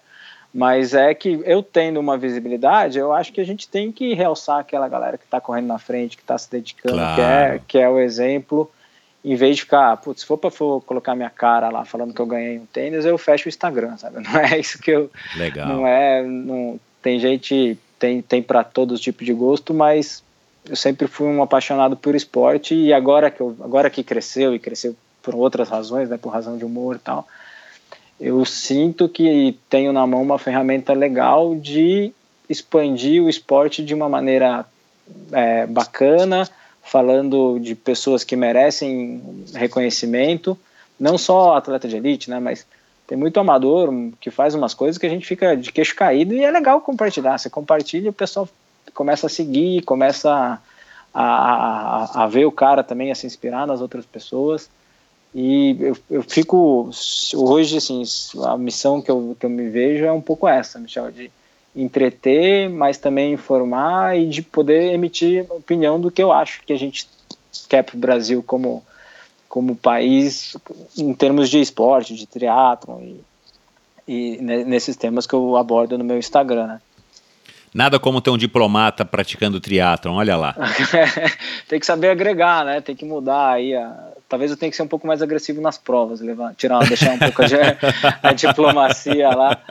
Mas é um barato, cara. É legal a Isa falou, como é que você pensa nessas coisas? Falou, cara, tem que fazer esses longões aí a cabeça vai a mil, né? Você fica tantas horas em cima da bike. Fica, eu fico pensando no Instagram lá o tempo inteiro que eu tô treinando. Falou, pô, o que, que tem de legal para compartilhar? O que, que aconteceu Isso, hoje? É, é, esses e... esportes de endurance permitem esse tempo, vai, ocioso, né? para você ficar refletindo sobre o que você quiser. Não, permite. E aí, e falando com as pessoas também, é, como você vira um canal de troca de informações, né, mais do que parece aquelas conversas de professor, assim, aprendo muito mais com vocês que vocês comigo, mas, mas é isso. Tem um fundo o, de verdade total nisso, claro. Total, né? É uma troca, né? É uma troca, né? Porque, sei lá, você começa a seguir um cara que já correu a Conrads, o outro cara que correu não sei o que, e a pessoa te conta como é, e você sabe daquilo, e você começa a se informar por pessoas de lugares com quem você nunca esteve, né? Tipo, nunca então... corri lá, não sei, mas por conhecer um cara, para a minha treinadora lá, a Luísa, né? Eu treino com a Luísa Tobari de Campinas. E ah, legal. Conheci, conheci ela pelo Instagram, porque fui seguindo ela no B515, depois eu vi que ela correu a Conrads e eu falei como é que é, me deu a, a fui tietar, mandar mensagem, ela começou a conversar. E é super legal, né? Você, você você também, né, Michel? Acho que você tem o privilégio aí pelo podcast de conversar com pessoas é, eu ia com, falar com histórias isso. incríveis. Né? Cara, eu ia falar isso, assim, as pessoas que, que passaram por aqui, que vão passar por aqui, aliás, é, né, eu sempre tenho dito isso, eu estou com cada vez uma lista maior de, de, de, de entrevistas agendadas e só pessoas que, que sempre há uma troca, não importa o, o, o nível, a, o ranking da pessoa com a qual você vai uhum. se relacionar em qualquer atividade, né? Mas no meu caso aqui, que estou tendo esse privilégio, eu também sempre fui um cara muito curioso e um cara que gosta de conversar, mas principalmente de ouvir a, as histórias dos outros. Eu estou tendo um privilégio que foi o que eu, que eu disse para minha mulher lá no comecinho. Eu falei que se, se o endorfina durar seis meses, ou um ano, ou dez anos, não importa, eu tenho certeza que no final eu, eu vou ser um cara muito mais é, abençoado ou privilegiado por ter tido a oportunidade de conversar com todas as, essas pessoas que, que são referência, que são ídolo, que são experts no que fazem é, e, e, o esporte, né, como é, é, o elo aí que linka aí todos esses meus entrevistados e convidados e amigos, é uma coisa que me fascina e eu acho que é uma ferramenta muito interessante para qualquer coisa na, na, nossa vida. E você está dando um exemplo aqui agora muito bacana, que você não é profissional, que você, enfim, não vive disso, mas você conseguiu conciliar o esporte na tua vida de duas maneiras, né, através dessa tua influência nas redes sociais e, e, e, dessa troca que você faz, que é muito legal, como você está contando aqui, e também para mudar a tua vida e te, e te dar aí um, um, uma base importante aí do, do, do, tripé que, que sustenta a tua vida, né? Então, é, eu acho que essa, essa experiência e, esse, e, e, poder compartilhar isso, e por isso que eu escolhi esse veículo aí do, do, do Endorfina e, e, o podcast, acho que é muito legal. A gente acaba assim, né, prestando um, pelo menos tentando, né, prestar um serviço para o crescimento do esporte. Ah, sem dúvida, Michel. Já falei que eu sou fã do seu trabalho. Como historiador, é um trabalho de história oral do, do endurance brasileiro que não tinha, né? E que, então, é. E que está sendo criado que um valor enorme. Eu acho que eu quero. Agora eu te pergunto aí, te dou, eh, me dou a liberdade de perguntar. Não sei se você tem essa sensação. A gente que gosta muito de esporte, quando você conversa com alguém que fez o negócio, é como se você estivesse fazendo também, né? É, tipo, não, não. A hora e... que você, eu, eu pego o Samir lá, você falou do Samir Barel eu enchi ele de pergunta do canal da Mancha, porque, pô, não, não vou nadar o canal da Mancha. É legal você saber, né? Tipo... Não, então eu tô super curioso para gravar com ele, porque a gente a gente, enfim, né, a pesquisa e a, e, e a, troca de figurinha já que eu fiz com ele e tal, cara, o cara, meu, o cara que chegou a nadar 88 quilômetros numa prova lá no, no enfim. Hernandárias Paraná, né? Exato, é... né, cara, tô louco para ouvir essas histórias.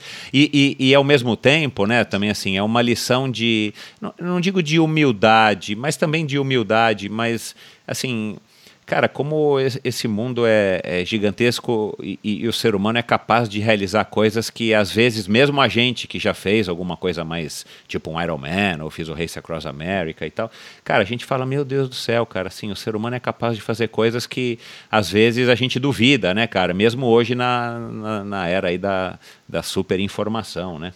É e, é, e é todo um... Eu treinei com o Samir para 14 bis, né, que foi uma loucura que eu fiz na minha vida. E aí eu fiquei perguntando no ah, canal legal. da Mancha e eu, eu tava comentando com o Samir que tem uma canadense, né, Chloe McCardle, que ela fez a travessia tripla do canal da Mancha. Ela foi, voltou e foi. E aí o Samir falou, ela fez o mesmo dia que eu. Eu cheguei lá, tava cansado e a Caraca, mulher tava indo, voltando. E, e, e assim, o Samir é um cara super humilde, né? E desde o começo sempre fui eu e a Isa fanzaços dele. E, ele, e o moto dele é um pouco isso, todos somos capazes e a gente no esporte de endurance, a gente aprende que é, né, Michel? A gente Exatamente. aprende que com, tendo perseverança e dedicação, quem Exatamente. não tem vai saindo pelo meio do caminho. Mas se sendo um pouco é, teimoso e dedicado, você faz coisas que você, em, em anos atrás, nunca imaginaria que você fosse capaz, né? Exato. Eu nunca imaginei que, putz, hoje eu ia poder falar que eu tenho cinco aeros, que eu vou, vou fazer meu, meu sexto. Eu, eu, quando eu corri a primeira vez cinco, saí morto. Então, é uma lição que a gente leva para a vida e, e quanto mais gente a gente puder espalhar esse aprendizado, quanto mais gente a gente colocar para dentro nisso, eu acho que a gente vai ter uma sociedade melhor.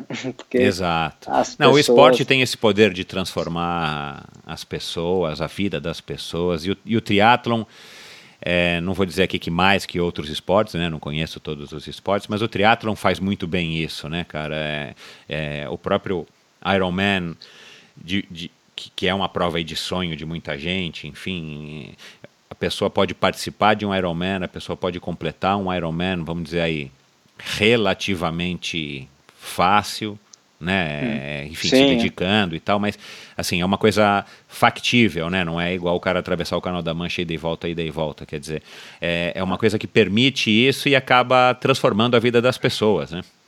É, na, naquele livro no Iron War, que ele fala da, da prova lá do Dave Scott e do Mark Allen, uh -huh. ele tem uma passagem que ele tenta entender um pouco o que, que o triatlon tem ganhado tanta força, né?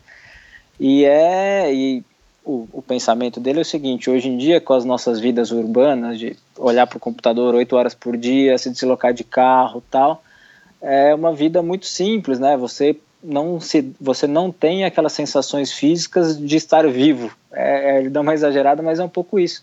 E quando você vai num fim de semana, que você sua, que você pega sol, que você respira forte, que você para, que você volta, você é como se o corpo lembrasse do que é aquele ser humano foi desenhado para ser feito, né? Para viver emoções, para ter subidas e descidas. Eu achei muito interessante essa parte do livro, porque é o que a gente busca, né? A hora que você entra no triatlo, a hora que você entra, mesmo na corrida ou qualquer outro esporte, você põe algo na sua vida que o dia a dia de um trabalho nem sempre, nem todo mundo trabalha no canal off, né, filmando de helicóptero. então a gente vive de um... férias, né? É, Meu sogro que odeia o canal off porque ele falou, cara, como minha vida é miserável. Pois é, você liga aquela, você liga o canal, tem um, tem um texto muito bom na internet que roda nas redes também do cara falando como ele odeia o canal off, sabe? Olha lá. é. E, o, e, é, e é um pouco por isso, porque você você, a nossa vida hoje em dia é muito ficar parado, é, ociosidade. Então, esse tipo de, de, de, de, atividade é o que traz vida, é o que dá um direcionamento. E a gente tem que levar numa boa e entender como isso, entender entender que vem, vem para somar e vem para é, hoje em dia eu falo, o domingo que a gente vai fazer uma prova de manhã, que você acorda, a 10 horas você já fez tanta coisa, é um domingo muito diferente de um domingo que você fica em casa parado. Meu Deus do céu. É, você, é. O triatlo principalmente, Michel, eu, é uma parte que eu sempre agradeço do triatlo quando eu tô é no meio da natação. Falo, isso é uma coisa que eu não tinha na minha vida até os 30 e poucos anos. Poder estar no meio de uma massa d'água, olhar a natureza em volta e saber que sou capaz de voltar para lá, sabe? De voltar nadando é uma Legal. visão do mundo que eu não tinha, né? Quando eu fui nadar claro, o Rei do Mar é. no Rio. Falei, pô, tô vendo o Rio de Janeiro aqui de dentro do mar. Antes eu ficava na praia, então é legal, né? Você coloca coisas na sua vida que não são óbvio, que não são aquilo que, que você viveu a vida inteira fazendo. Pelo menos para mim, né? Acho que para quem não é pequeno. E, isso preenche, né, cara, a gente como como como ser humano, né? Acho que é uma é como você falou.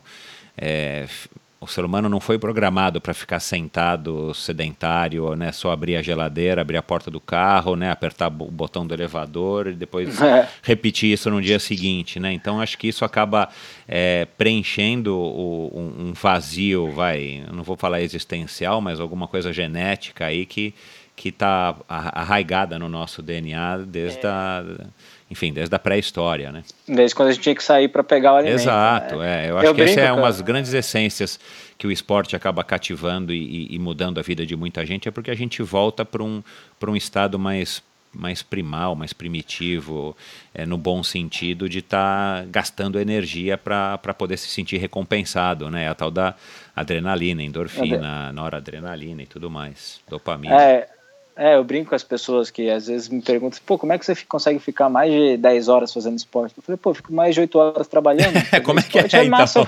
Exato. me, me, quem me pergunta isso geralmente fica 8 horas de frente pro computador, né? Que é uma então. coisa totalmente mais antinatural, que a gente se acostumou, claro, com a sociedade moderna, mas o, é, e, e, a gente a gente que gosta, a gente meio que quer catequizar no bom sentido, de é tão legal o domingo, cara, que você vai correr, é tão legal uma maratona, é. é tão legal um triatlo, um Ironman, que você não consegue segurar para si, né? Tem aquela piada, Michel, já deve ter ouvido que como faz para saber se alguém já correu um Ironman, você não precisa se preocupar que ele vai te falar em algum momento, né? é verdade. Que, que o pessoal do CrossFit está roubando essa nossa característica agora de falar antes que se pergunte, mas é isso, Exato, a gente gosta é. tanto. E o Instagram falando, voltando um pouco pro correndo por aí, é isso, eu gosto tanto, cara, eu acho tão legal, eu acho tão divertido, tem tanta coisa massa para trocar ideia que ele é uma extensão da conversa que eu tenho em casa com a Isa, que eu tenho com os amigos do triatlo, é bom conversar com mais gente disso, porque eu claro. gosto mesmo, então Então. Não, e, e as redes sociais, enfim, a internet, de uma maneira geral, ela permite isso, né? Você consegue fazer as. É, é, se unir ou se identificar logo com uma tribo e, e ficar naquele mundinho, né, cara? Não, não no sentido pejorativo, mas realmente naquele nicho de, de mundo que, que acaba te, satisfazendo e é muito legal, né? A tal da cauda longa. É, sei lá, geralmente domingo à noite ou, ou segunda de manhã era a época que você punha na televisão para ver os caras comentando os gols da rodada, né? Então. Hoje, hoje no grupo de WhatsApp, ou no, no Instagram, no YouTube, você consegue no domingo ver triatlo, que é o que você gosta. Ver, discutir, então, falar. Então. E então a gente tem que. Esse negócio do nicho, esses dias eu descobri também pelo YouTube que tinha gente que coleciona aquário gigante, com peixe gigante, é todo um nicho. Eu falei, pô, que legal que a internet é, cara. É, chama aquário jumbo, que são peixes maiores, assim. Então, Uau. tem vários grupos que usam as redes sociais para trocar ideia. Esse pessoal não tinha como fazer isso antes. Né? Você talvez então. se encontrasse em algum grupo. E eu vejo muito bem essa parte positiva de, de ser on demand. Eu acho que a, o futuro é isso, Michel. Tenho TV a cabo em casa e não vejo, cara. Não ouço rádio, ouço podcast eu, eu, vejo, prefiro ver uma prova do Ironman que aconteceu nos Estados Unidos do que ficar vendo Bangu e, e Madureira. Então, é, eu sou muito fã do seu podcast, que eu acho que é o futuro. Eu acho que a gente vai cada vez mais optar pelas coisas que a gente quer ver e que a gente quer consumir. O, as redes, o, tá aí, é Uber, Airbnb, tudo. É. Então, para mostrar que você está cada vez menos dependendo de grandes conglomerados e dependendo de ideias e de coisas que você pode optar por ter, né? É, o então, livre-arbítrio levado aí para esse lado do entretenimento e, e, praticamente de tudo na sua vida, né, cara? Você vai decidir ah. o conteúdo que você quer consumir, quando você quer consumir, como você quer consumir, e aí você vai fazer o juízo disso e vai devolver aí a, a o que você assimilou para o mundo, né? É, qual é o futuro do, do correndo por aí? Você já parou para pensar, ou você já parou não, né? Você já pedalou pensando nisso, já andou pensando nisso. O que, que você espera? Você tem aí um plano para daqui a um ano, para daqui a cinco anos, ou para daqui a dez anos? Ou você vai fazendo um post a cada dia e vamos lá enquanto você tiver é, afim? É, Michel, eu não parei para pensar assim, o que, que eu quero. Vendo, vendo em perspectiva do que passou, do primeiro Iron, que eu fui lá, conhecia três pessoas, não sei o que, corri com a roupinha que eu comprei, e eu nem sabia se eu estava usando a roupa certa. Para esse que, putz, fiz um monte de amigos, sabe? Já consigo correr com um uniforme bacana, um capacete bacana que eu, que eu ganhei. E tudo isso com crescimento orgânico, né? Nunca me preocupei em ganhar seguidor. Eu nunca acordei e falei, puta, preciso ganhar seguidor hoje, então eu vou fazer um post tal, vou, vou atacar alguém que daí eu ganho bastante. Nunca foi muita minha preocupação o crescimento é até meio putz, lento, assim, se você comparar com outros Instagrams que fazem outras coisas, é um crescimento orgânico, contínuo, assim, legal, tem crescido, mas não, não, não tem uma estratégia de quero ter tantos mil seguidores até ano que vem, porque eu acho que essas coisas não acertam. Quando você corre pensando nisso, é, é o contrário, né? Quanto menos você pensa e mais age naturalmente, pode ser um crescimento curto ou com menos gente, mas sendo esse pessoal bacana que está tá lá, eu acho muito legal. Você põe um post, você vê é, comentários dos mais diversos tipos, pessoas inteligentes. A gente tem o privilégio de lidar com um público bem legal, né? O pessoal do triatlo, o pessoal é, que está antenado nas novidades, que gosta de consumir coisas, coisas legais, coisas novas, que está antenado com o que acontece lá fora, que lê, que, que, que omite opinião.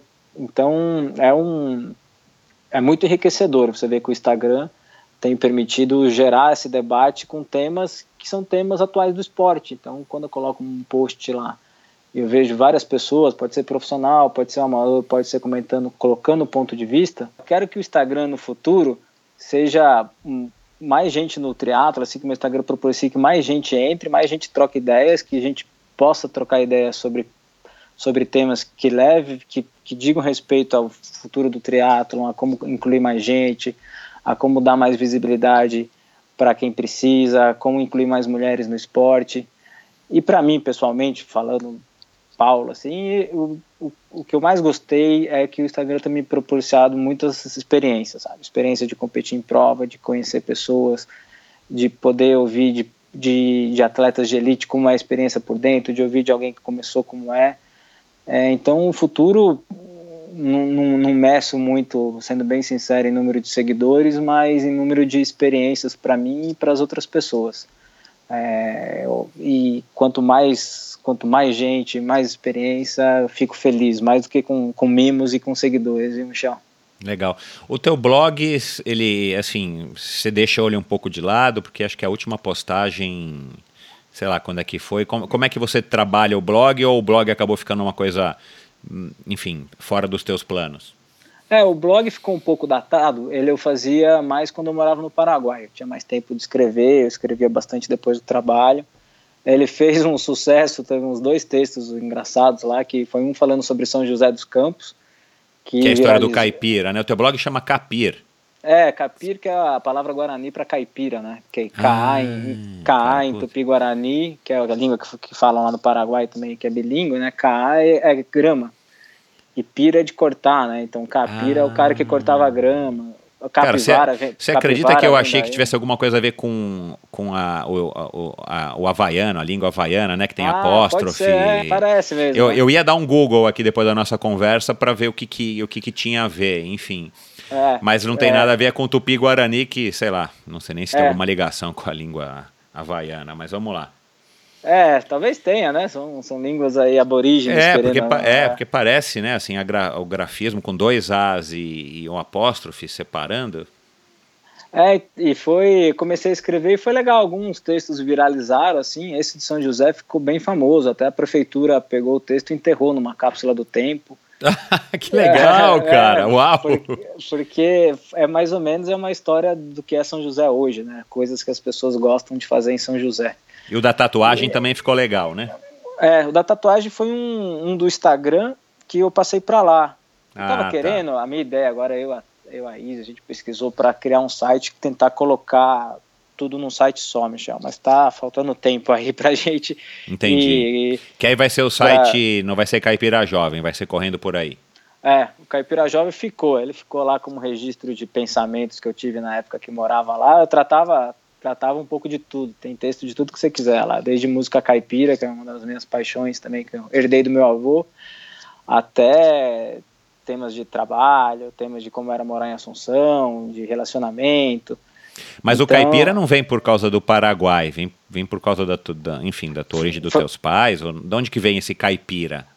É, né, que aliás eu citei na introdução, quando eu, eu abri aqui o programa, é, que você se intitula um caipira e tal, porque eu peguei isso de uma pesquisa que eu fiz, né? Fez... Não, eu gosto muito, é um tema que eu gosto demais. Ah, legal. Assim, meu, meu, avô, meus pais são do sul de Minas, de Itajubá, né? E meu, meu avô sempre foi o caipira clássico, assim, de trabalhar com roça, usar chapéu, me punha para cantar as modas. E eu e infelizmente no Brasil a gente depois tem aquela imagem ruim do caipira, do jeca, e eu acho que é algo que a gente, na verdade, tem que valorizar a cultura do campo, a cultura, a cultura caipira do interior. E no Paraguai ela é muito forte. O Paraguai, a gente, né, em São Paulo até o século XVII, falava tupi, que é uma língua super parecida com o Guarani lá do Paraguai. Olha e que legal, um momento, a, momento de é, sabedoria aqui, cultural. Até a conexão, quando você for lá para Assunção, você vai ver, Michel, você liga o rádio, tem as músicas lá, as Guaranhas, tocando em Tupi-Guarani, aquilo lá é uma música sertaneja escrita, assim. Você não entende nada que o cara tá falando, mas você sabe que o cara tá falando de saudade do campo, da mulher que se foi. Sim. E aí comecei a pesquisar e vi que, assim, o que tem de nossa cultura caipira em São Paulo é muito dessa cultura comum que a gente tinha no Cone Sul, né? Do, dessa, do Tupi-Guarani, das músicas, do que veio com os bandeirantes que vieram para essa região não por motivos tão nobres, mas que querendo não criar um caldo cultural caipira, tal, que eu consegui fazer uma conexão enquanto morava no Paraguai, mas desde que eu saí de São José, eu sou muito apegado a São José, São José dos Campos, né? Gosto da cultura de lá, sou fanático pelo São José, apesar teus de Teus pais, teus irmãos futebol. moram lá? Moram lá, só eu que saio. Justo o que gostava mais saiu. Até hoje eu não entendo porque que eu saí, mas é, é, dessas coisas da vida que a gente, a vida vai levando e eu tento sempre voltar de férias. E eu gosto muito dessa cultura joseense, de, de cidade pequena, de cidade do interior. Até Assunção eu adorei. Assunção é muito parecido com o interior de São Paulo. Tem as dificuldades e tal. E, ah, mas é, é, o sotaque, é o sotaque, o nosso R caipira, muita gente dizia que eram pelos americanos construírem ferrovia, mas não, é o mesmo sotaque paraguaio do espanhol, assim, é igualzinho. E ah, a gente te... não sabia, não tinha noção. É, é legal, o, o, bom da carreira diplomata é isso, ele te coloca em contato com culturas não tão óbvias, né? A gente claro. quando vai para férias vai para vai os Estados Unidos, vai para França, tal o legal de morar, a gente começa a ver coisas em perspectivas e temas que até então passavam batidos, a gente vê de outra forma. E no Paraguai foi isso, sair com carinho enorme pelas pessoas, pela cultura do país, pelo, pelo que eles são. Até quando fui para Buenos Aires foi um choque, né? a cidade maior, os argentinos são um pouco mais fechados, e, e, no Paraguai era incrível, assim, você conhecia a pessoa, no dia seguinte ela estava fazendo um churrasco na sua casa. Que legal, cara, é, bem interior mesmo. Bem interior, então... Que bacana, cara. E um interior parecido com o nosso, a gente tem muitas similaridades, tanto é que a nossa música sertaneja lá, eu fui, eu fui num show do Zezé de Camargo, mais de 40 mil pessoas, todo mundo cantando em português, um negócio incrível, assim, Michel. Que, que legal, cara. Eles, é, eles, é. eles, eles absorvem, eles consomem essa, esse lado aí da nossa cultura. Consome, que é uma cultura que a gente bate muito contra, né? É, eu sou meio... É. Eu sou, claro que a gente tem todo tipo de cultura, mas eu acho, eu pessoalmente, a gente poderia aproveitar mais esse nosso soft power que a gente fala na diplomacia, que os Estados Unidos aproveita muito bem. Os Estados Unidos ele exporta tecnologia da NASA, mas ele exporta a música da Britney Spears e ganha dinheiro com isso. Exato, exato, exato. Não é? Sim, é. Porque a gente vai esconder música caipira, sertaneja no Brasil? Claro que tem muita coisa ruim, como tem muita coisa ruim. Claro, tudo, é, quanto é. Mas é algo que conquista corações aí afora, que as pessoas sabem, que as pessoas cantam, que as pessoas admiram no Brasil, que tem mais interesse em conhecer. E é. Uma vez, eu, puta, essa história é engraçada também, porque a gente tem ideia do Paraguai da, da, de Cidade do Leste, né, Michel? Aquela é, confusão é, lá. Eu mesmo não conheço, conheço pouquíssimo, infelizmente não, não é. tenho essa, essa sabedoria aí sobre o Paraguai, esse conhecimento. É, eu fui no show que era do Bruno e Marrone lá. E aí, em Cidade do Leste? Não, em Assunção. Ah, em Assunção. E eles entraram no palco, eles pegaram uma hora e falaram assim: pô, Assunção é muito bom, viu? A gente tá gostando demais. A gente achou que era ruim, que nem Cidade do Leste, mas aqui é bom. eu, não sei, se, eu, dou, eu não sei se o cara tá querendo elogiar. Caramba, meu. Mas é, furo, foram, foram experiências da vida que, que foram legais. Mesmo aqui em Brasília, eu tento manter esse vínculo com São José, com, com as raízes claro. em que eu fui criado. A gente sai para fora, mas o coração fica, fica lá. Exato. É, você já falou aqui o que, que te atraiu no triatlon, mas antes da gente da gente encerrar, eu tenho mais duas perguntinhas aqui para claro. te fazer curiosidade que eu anotei aqui. Você é um cara que começou no triatlon, né, faz pouco tempo, enfim, você é de uma nova geração completamente diferente da minha. Você valoriza aí a, a, a história, né, como você falou e tal. É, o que é muito legal, porque você é um cara curioso, e eu acho que a gente tem que, que tem que olhar para trás, sem dúvida nenhuma, o que o Galindes falou lá atrás, acho que foi episódio 3, né, há mais de um ano, ou um ano, mais de um ano atrás. Muito legal que é isso, né? Naquela época, eu, ele, muita gente antes da gente estava é, asfaltando e pavimentando uma estrada que hoje é muito mais fácil, muito melhor e enfim, muito mais tranquila Sim, é. de das novas gerações estarem é, fazendo, passando aqui no, no, no triatlon especificamente. É, a tecnologia é uma coisa que, que, te, que te motiva, que te agrada? Você é um cara adepto a, eu vi que você roda numa bike bacana, tal da Cervelo, toda tecnológica, que é o mínimo, né, hoje em dia, porque você vê, eu nunca rodei numa bike dessa, cara, pra você ter ideia, como eu sou antigo.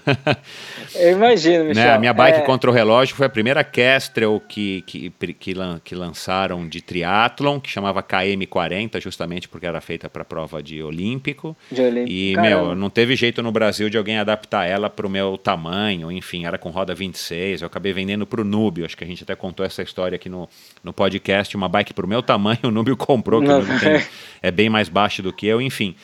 Mas você é, é, é, adepto das outras tecnologias, desde os power meters, Strava, tem um correndo por aí no Strava, ou você usa os smart trainers para treinar indoor? Como é que são os seus treinos, sendo que eu imagino que você viaja ou você muda toda hora de cidade e tal?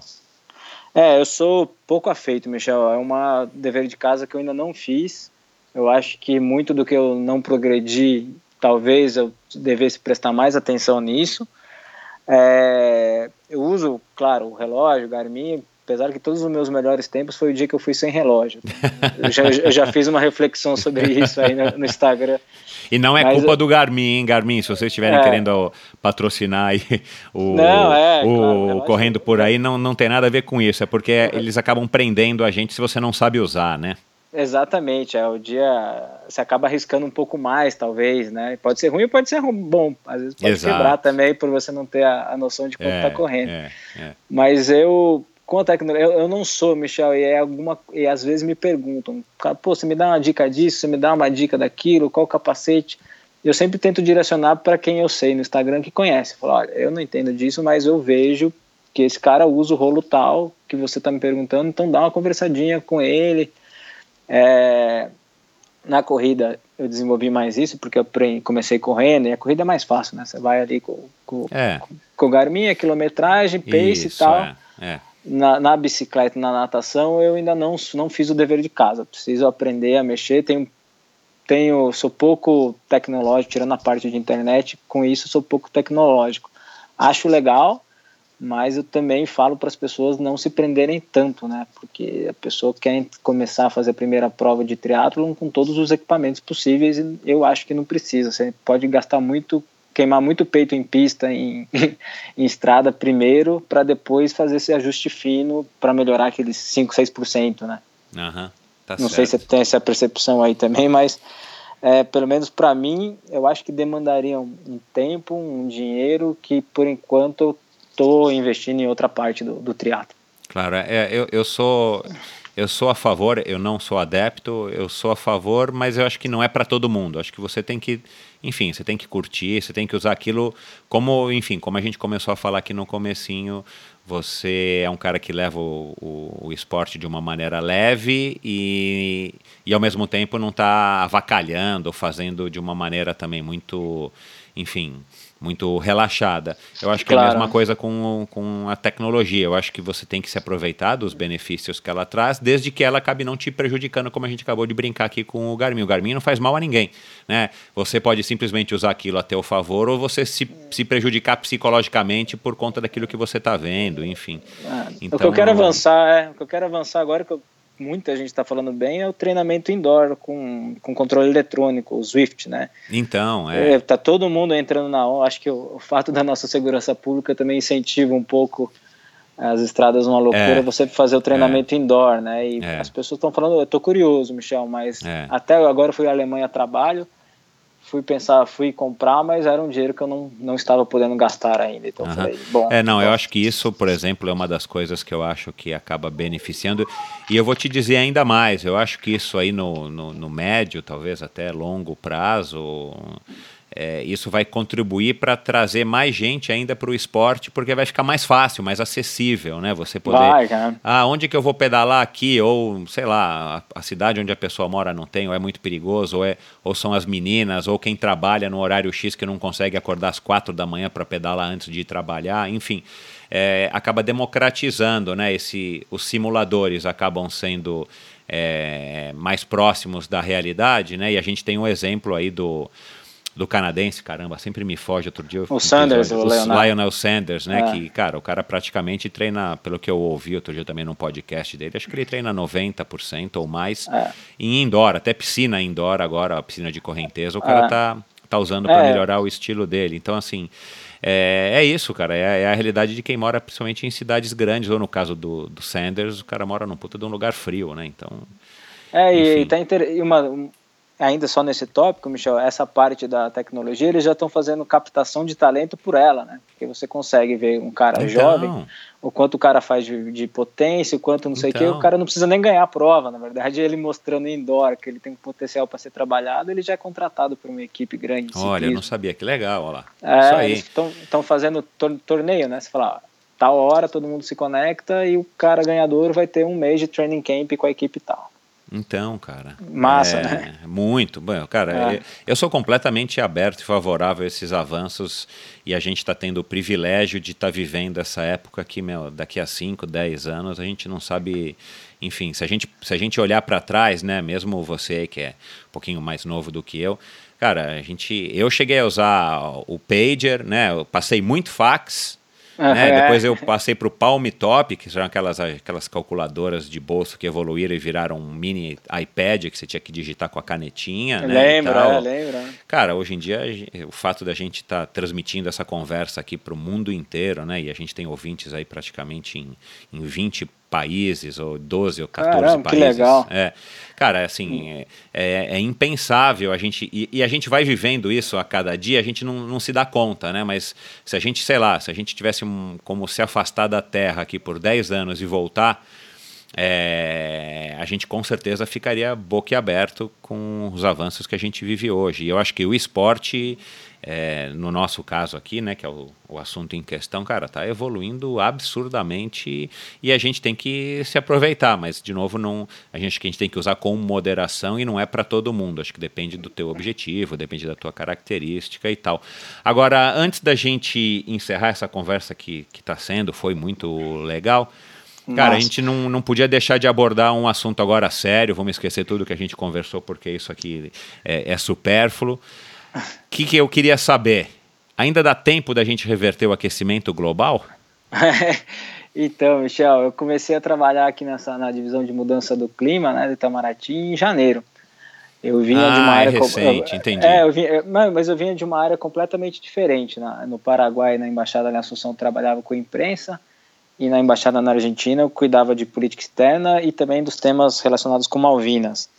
E surgiu Uau. a possibilidade. Quando eu vim para Brasília, eu até o meu chefe, não direto, o outro chefe é maratonista também. A gente se conheceu na maratona lá em Buenos Aires.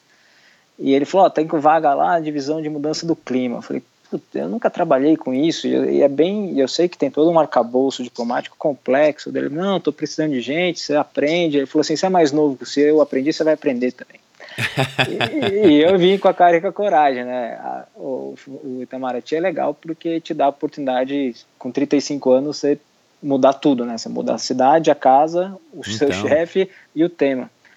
E quando eu vim, você lendo, Michel, as, as, as, previsões de mudança do clima são assustadoras, né? Você, parece que, dependendo de, de qual abordagem você, você. Não é uma ciência exata, claro.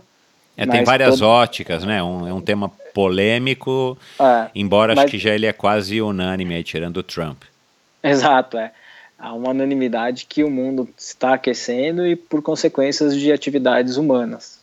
Por, a, as pessoas falam, ah, mas sempre aqueceu, aqueceu e esfriou. Sim, isso geologicamente é provado que o mundo teve diferentes fases, né? mas a gente está fazendo, mas o que a, a, humanidade fez desde a Revolução Industrial até aqui é fazer o mundo aquecer por, um, por maneiras de poluição. Acelerou isso, né? Isso, e é, e é difícil, eu estou tentando aprender aqui o máximo possível, porque não é fácil. Você imagina, eu, eu, brinco, quando você vai jantar fora com amigos, já é difícil decidir qual restaurante você quer ir.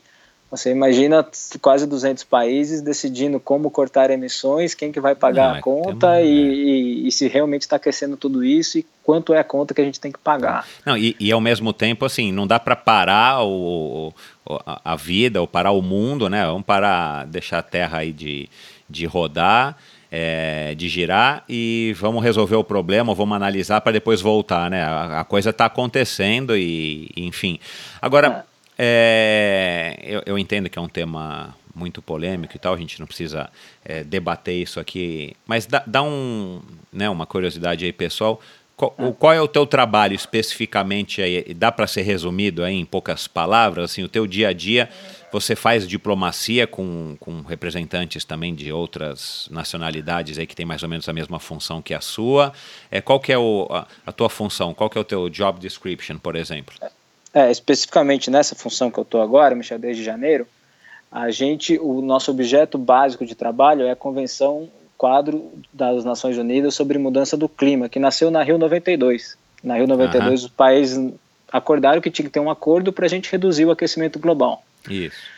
E então, o acordo e dentro desse acordo teve o Acordo de Paris em 2015 que se decidiu que o mundo tem que fazer algo para evitar que, o, que a gente se aqueça mais de 2 graus. Isso. E nisso, dentro desse acordo, os países negociam como será feito essas reduções.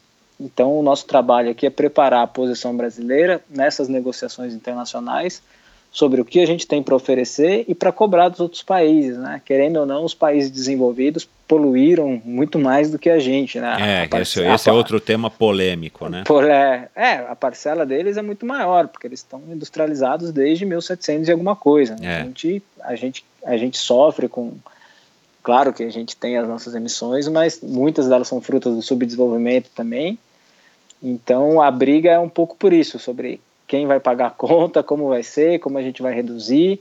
E a posição, e aqui dentro do trabalho, é, é isso: a gente se coordena com o Ministério do Meio Ambiente, com o Ministério de Ciência e Tecnologia, com os demais, que são quem, faz, quem fazem os trabalhos internos, né? São eles que têm ideia de como, está, como estão as florestas do Brasil, como estão. Eles nos passam essas informações e, com isso em mão, a gente prepara o que, que a gente vai cobrar e o que, que a gente vai pedir nessas negociações internacionais. Entendi. que, não, que não acontecem só nesses summits, assim, também tem uma rotina, enfim, diária, enfim, periódica ah, sim, que é. os países e os diplomatas e tal estão se interrelacionando para tratar desse tema, para aí sim, nos summits, isso ser discutido de uma maneira mais ampla e estabelecidos os acordos.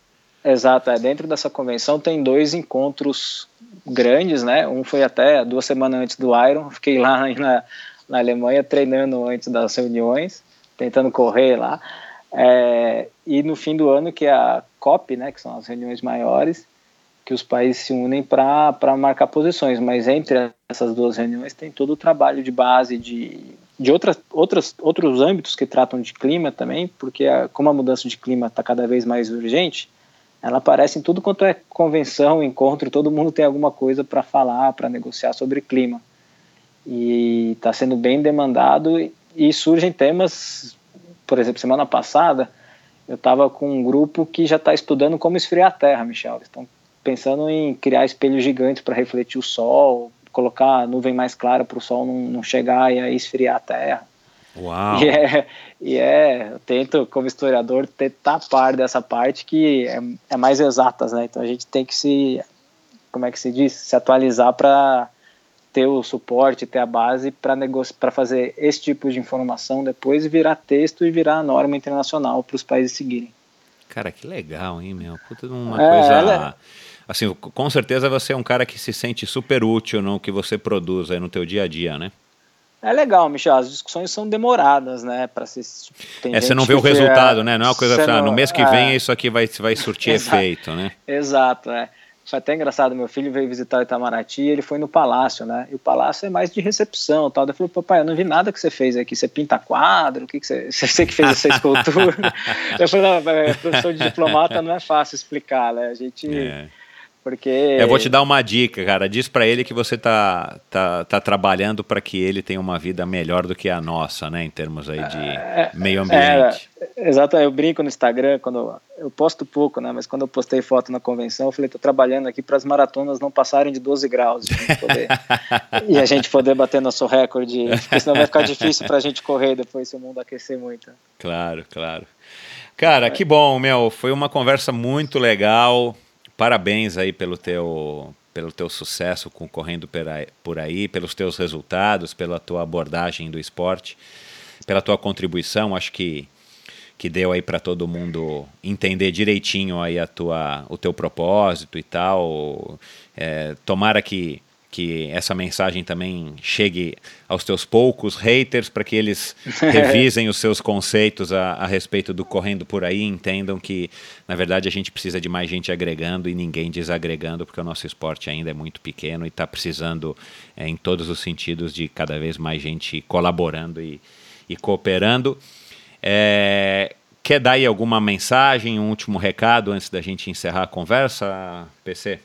Ah, Michel, primeiro agradecer. Como eu te falei, eu treinava ouvindo você e agora estar aqui dentro do podcast é um privilégio e uma oportunidade que eu tenho muito a te agradecer. Sou fã também das suas conquistas.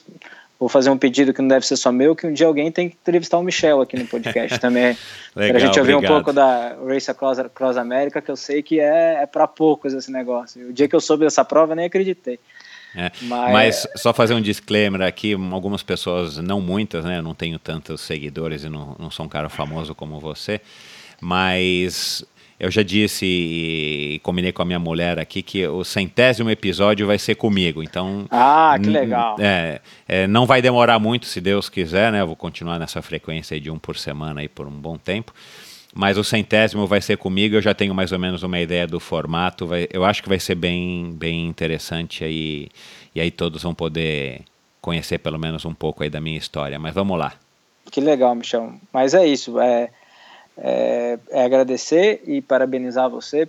Quanto mais gente falando bem e falando do triatlo de uma maneira como você faz, de trazer para a realidade, de perguntar, de exaltar aqueles que trouxeram o triatlo brasileiro até aqui e aqueles que podem ainda contribuir para que o triatlon volte a ter representantes aí brigando por medalhas, colocando mais brasileiros em Kona é, mais gente nessa onda vai ser legal, vai ser o nosso, o nosso país vai crescer, porque a gente sabe que o esporte é uma ferramenta essencial para qualquer nação. Você vê as nações desenvolvidas, não é à toa que eles estão no, no, topo das medalhas olímpicas também. Alguma, alguma relação tem, a gente sabe qual é e a gente trabalha para que isso seja realidade no Brasil também. Por mais humilde que seja o trabalho de formiguinha, o importante é acreditar que está contribuindo para um, algo maior, né?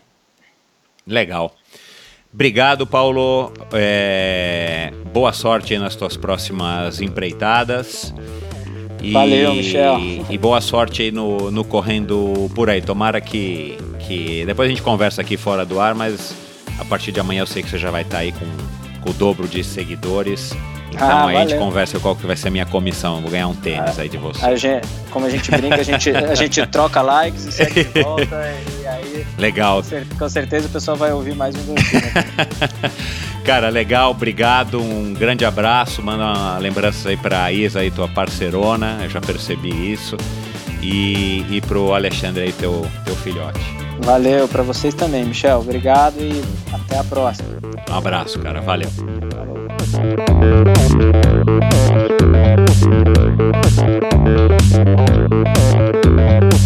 Este episódio foi um oferecimento de Bovem Energia. Você sabe como funciona o mercado de energia no Brasil? Você sabe que é possível comprar energia para sua empresa ou indústria? Que você também pode escolher de quem comprar esta energia, o que pode gerar uma economia substancial no custo final da sua produção? Conheça então a Bovem Energia a Bovem é uma comercializadora de energia que também presta serviços de gestão e migração. Assim como meus convidados, para a Bovem, energia é um assunto muito sério. Uma empresa sólida e confiável, com profissionais experientes e treinados para lhe oferecer agilidade no atendimento, robustez e competência na condução dos negócios. Saiba mais em bovem.com.br. B De energia, a Bovem entende. Este episódio foi um oferecimento da Cyclops. A Cyclops no Brasil é importada e distribuída pela ProParts. O Cyclops Hammer é o rolo top de linha na categoria Smart Trainer do fabricante americano. É um rolo inteligente que redefine o conceito do treino indoor para criar a melhor experiência possível. Um rolo estilo Direct Drive que elimina o contato com o pneu e é capaz de simular com bastante precisão qualquer treino ao ar livre e inclinações de até 20%. Um disco volante interno preciso e balanceado replica a inércia das pedaladas como nenhum outro rolo, além de eliminar as indesejadas vibrações. Além disso, um sistema de resistência eletromagnética de resposta rápida faz com que você possa mudar de resistência em um piscar de olhos. Esqueça os vizinhos chatos, sua esposa, marido ou os filhos. O Cyclops Hammer é super silencioso. Rodando a 32 km por hora, por exemplo, ele gera apenas 64 decibéis de ruído.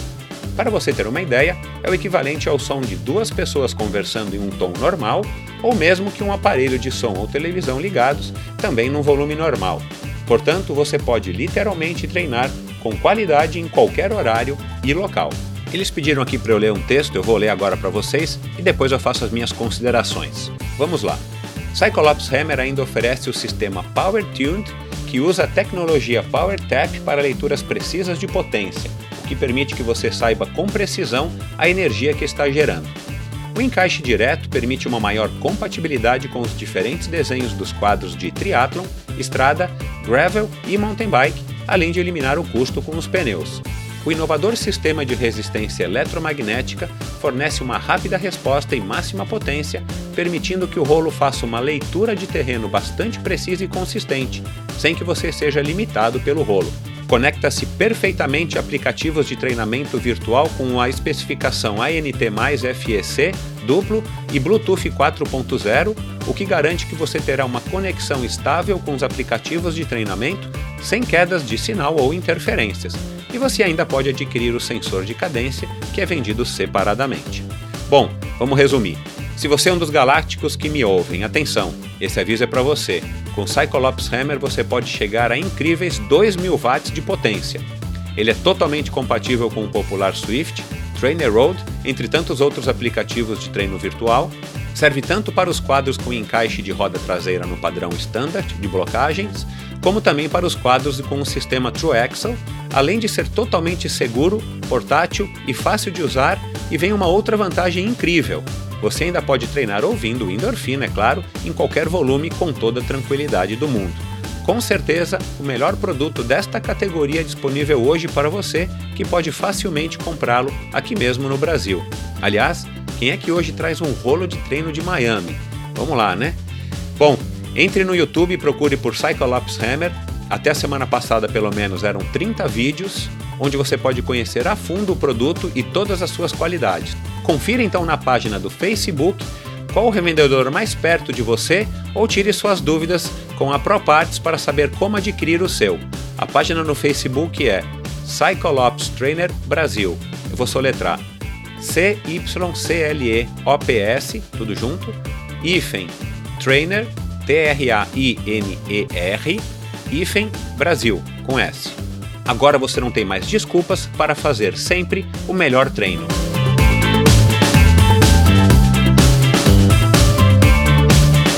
Obrigado por ouvir esse episódio do Endorfina. Acesse o endorfinabr.com, vá no post do episódio de hoje para conhecer um pouco mais sobre o meu convidado e alguns assuntos abordados em nossa conversa.